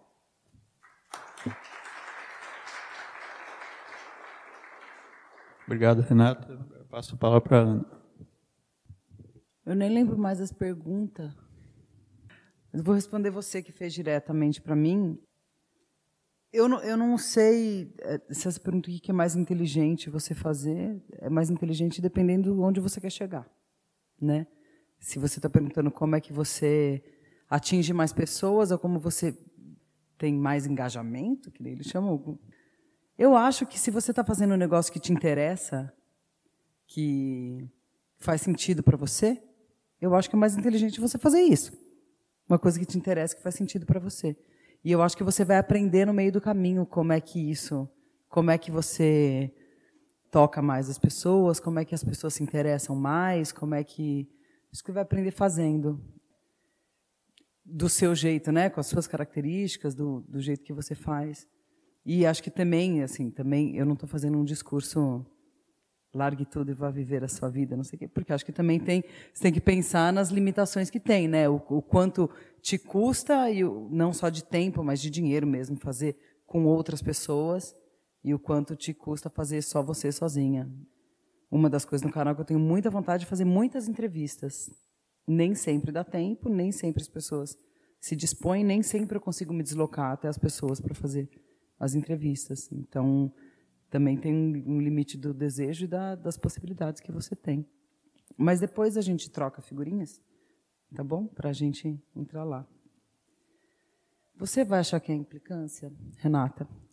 Mas eu não sei, eu fico muito pensando, isso é, é, é uma dúvida que eu tenho mesmo. Eu não sei se essas plataformas, essas tecnologias estão mudando o ser humano, né? Eu acho que o ser humano é uma bosta mesmo, sempre foi. E, né, acho que as tecnologias, inclusive, são produtos do ser humano, né? Elas não caíram do céu, né? Eu não acho que a gente é, é o que eu falei no começo. Talvez essas plataformas todas, essa esse meio de comunicação, ele seja muito mais efetivo, muito mais rápido. Eles são catalisadores muito muito fortes desse processo. Mas eu não acho que o período nazista foi um período menos polarizado e menos violento do que a gente está vivendo agora. A gente tem uma ascensão de um autoritarismo, de uma intolerância é, muito parecidos, né? com uma conjuntura sociopolítica, cultural muito parecida. Né? Uma crise, é, um, um eu, eu, tenho uma amiga que diz uma frase que eu gosto muito, que é o fascismo é o Viagra do patriarcado, né? Que a gente pode ver que sempre tem um, um movimento autoritário que vem no rebote de avanços, quando a gente está conseguindo mudar um pouquinho as estruturas desse, desse patriarcado nojento que a gente tem. Né? Então, eu acho que, é, apesar de, de ser um discurso que parece desanimado, eu também acho que é um ciclo histórico. Acho que a gente vai ter que passar por essa. É uma bosta.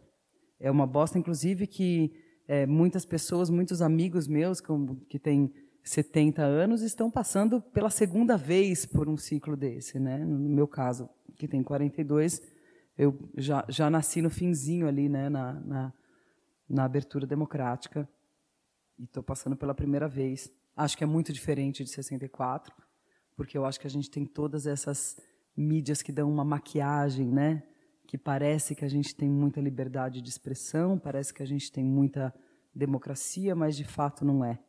Eu não sei onde vai parar isso. Acho que a gente vai ter que ficar analisando o tempo todo e mudando de opinião o tempo todo também, né? Falando, ó, oh, aquilo ali que eu disse ali talvez não seja muito mais isso, né?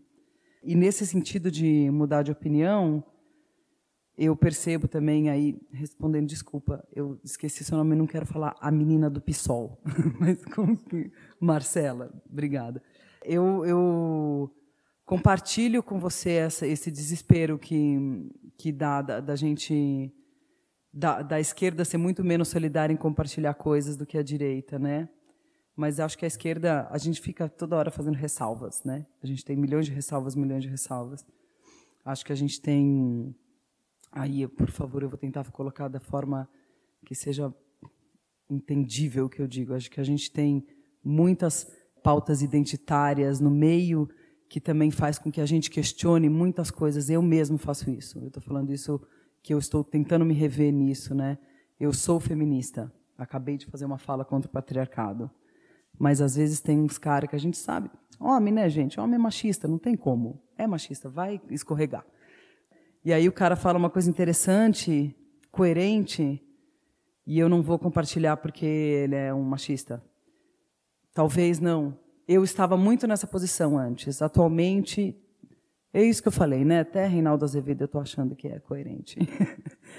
Ou a gente vê a Tabata Amaral, ela faz um, uma fala interessante, se contrapõe ao Vélez, e ela nem é esquerda, né? Ela é centro ali e tal. Ou não sei, depende. É que o referencial sempre muda, né? Quando a gente tem quando entra o Bolsonaro, até o Alckmin vira centro, né? Então, né, o referencial muda. Mas enfim, Aí a gente vê, compartilha fala dela, fala, pô, que legal, uma menina jovem, isso aqui, aí vem aquela enxurrada de crítica dela. Eu tô, eu tô resabiada com isso também. Eu, eu, de fato, eu estou segurando a onda de todas essas coisas, de todas as ressalvas que eu tenho, porque, afinal, a gente tem que enfrentar o biruliro, gente. E a gente ainda tem que pensar se é melhor o Bolsonaro ou o Mourão. Pensa bem, a gente tem que fazer esse cálculo ainda. Você fala, ah, o que, que é melhor? Sabe quando você era criança que você tinha essas brincadeiras? O que, que você prefere, tomar um copo de cocô ou um copo de xixi? Você fala, nossa, mas eu tenho que optar. Agora você tem que optar. Você quer tomar um copo de cocô ou um copo de xixi? E a gente tem que pensar o que, que vai ser mais indolor. O que, que né? É, então, eu acho que a gente tem que começar a ser mais assim, né? Se a gente, porque é isso, né? Voltando ao começo da discussão, quando você falou recolonizar e doeu meu ouvido, eu entendi que não era isso que você estava falando. Eu acho que ah, a gente tem que tomar muito cuidado para quando a gente tem um pouco de poder, não fazer a mesma coisa que os que têm poder fazem. A gente tem que tomar muito cuidado, porque o poder é my precious, né? Ele é. Então, quando você tem um pouquinho mais de de visualizações ali, vai, nossa, eu tive um post com 1.800 curtidas, nossa, que bela bosta. Mas é, você também conseguir compartilhar e acompanhar os, os outros e ser democrático com isso, né? não, não querer engolir. Por isso que às vezes eu falo, acho que talvez eu não queira uma grande plataforma da esquerda, porque a gente sabe que a esquerda é, daí né, já vai, ai, mas esses daí são da esquerda leninista, e esse daí da trotskina. Né? A gente está numa batalha que realmente, se o Reinaldo Azevedo está do nosso lado, se a gente acha Rodrigo Maia oposição, né, que gente, vamos, sei lá, tem que eu estou nessas agora, eu posso me contradizer daqui a pouco e eu tá começando a fazer posts. Esse machista, não sei o quê, tem, pode acontecer. Né? Mas eu acho que também, às vezes, tem que baixar a guarda disso e virar e falar: bom, a gente tem uma tarefa imensa pela frente, que talvez tome os nossos próximos 20 anos. Né? Acho que não são quatro, acho que são 20 anos. Talvez demore muito para a gente se recuperar dessa, desse tropeço aí. Talvez demore bastante tempo, talvez, talvez eu não veja, né?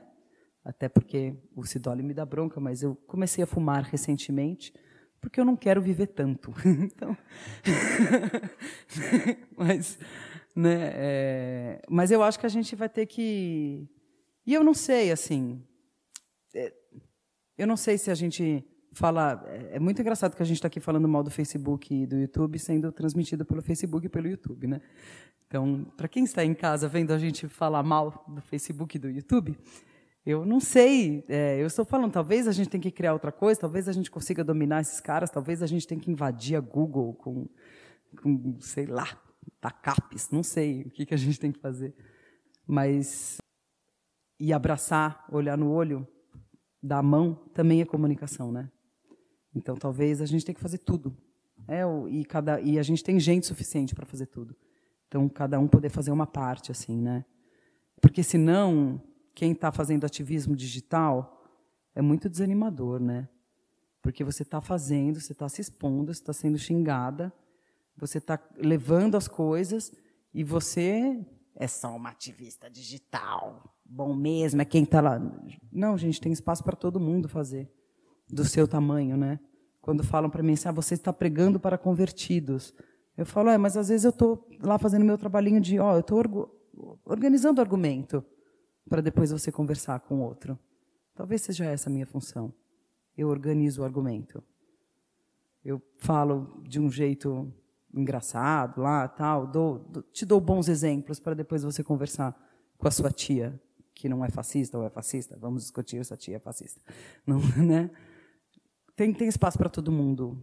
E a gente, todo mundo tem que fazer do seu tamanho, mão na massa. Wells. Eu acho que é isso. Eu acho que acho que eu queria agradecer também de estar aqui, agradecer vocês que vieram, dizer que o ar condicionado está gelado. Informações táteis para vocês que estão assistindo daí, o ar condicionado está gelado. Campinas é quente.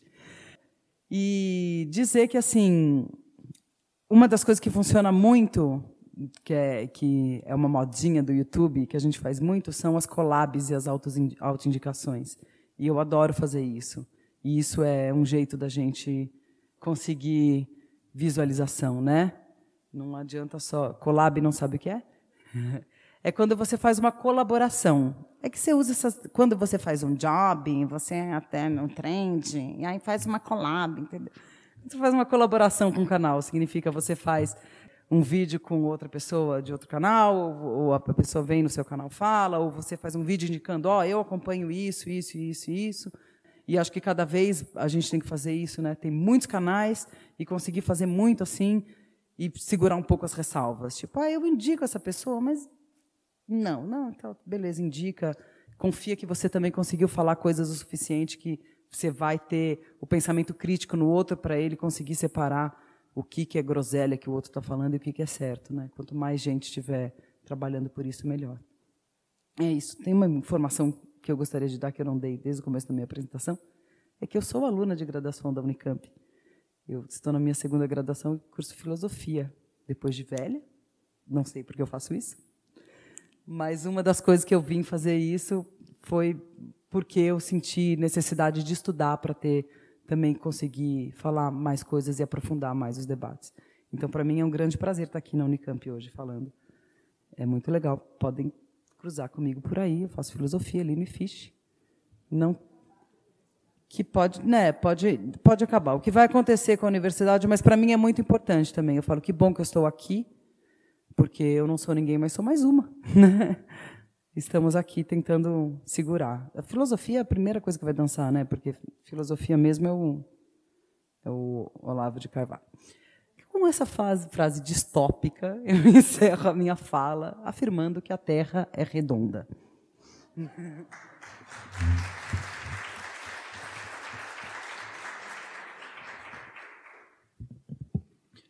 Bom, tá chegando ao, ao, final dessa, dessa primeira mesa, né, do segundo encontro de blogueiros e ativistas digitais. Né? Que é uma organização da Unicamp, do site Carta Campinas, Centro de Estudos Barão de Teraré e o Movimento pela Ciência e Tecnologia Pública. Né? Gostaria de avisar, a gente retorna com a nova mesa às 14 horas, né? é, que também vai ser transmitido como essa né, por, pelos diversos sites. É, nós está sendo transmitido ao vivo pela Unicamp, pelo Barão de Itararé, pelos jornalistas livres, pelo Brasil 247, pelo Nocaute, pelo MCTP e pelo Simpaf. Tá então, até às 14 horas com a próxima mesa. Obrigado a todos.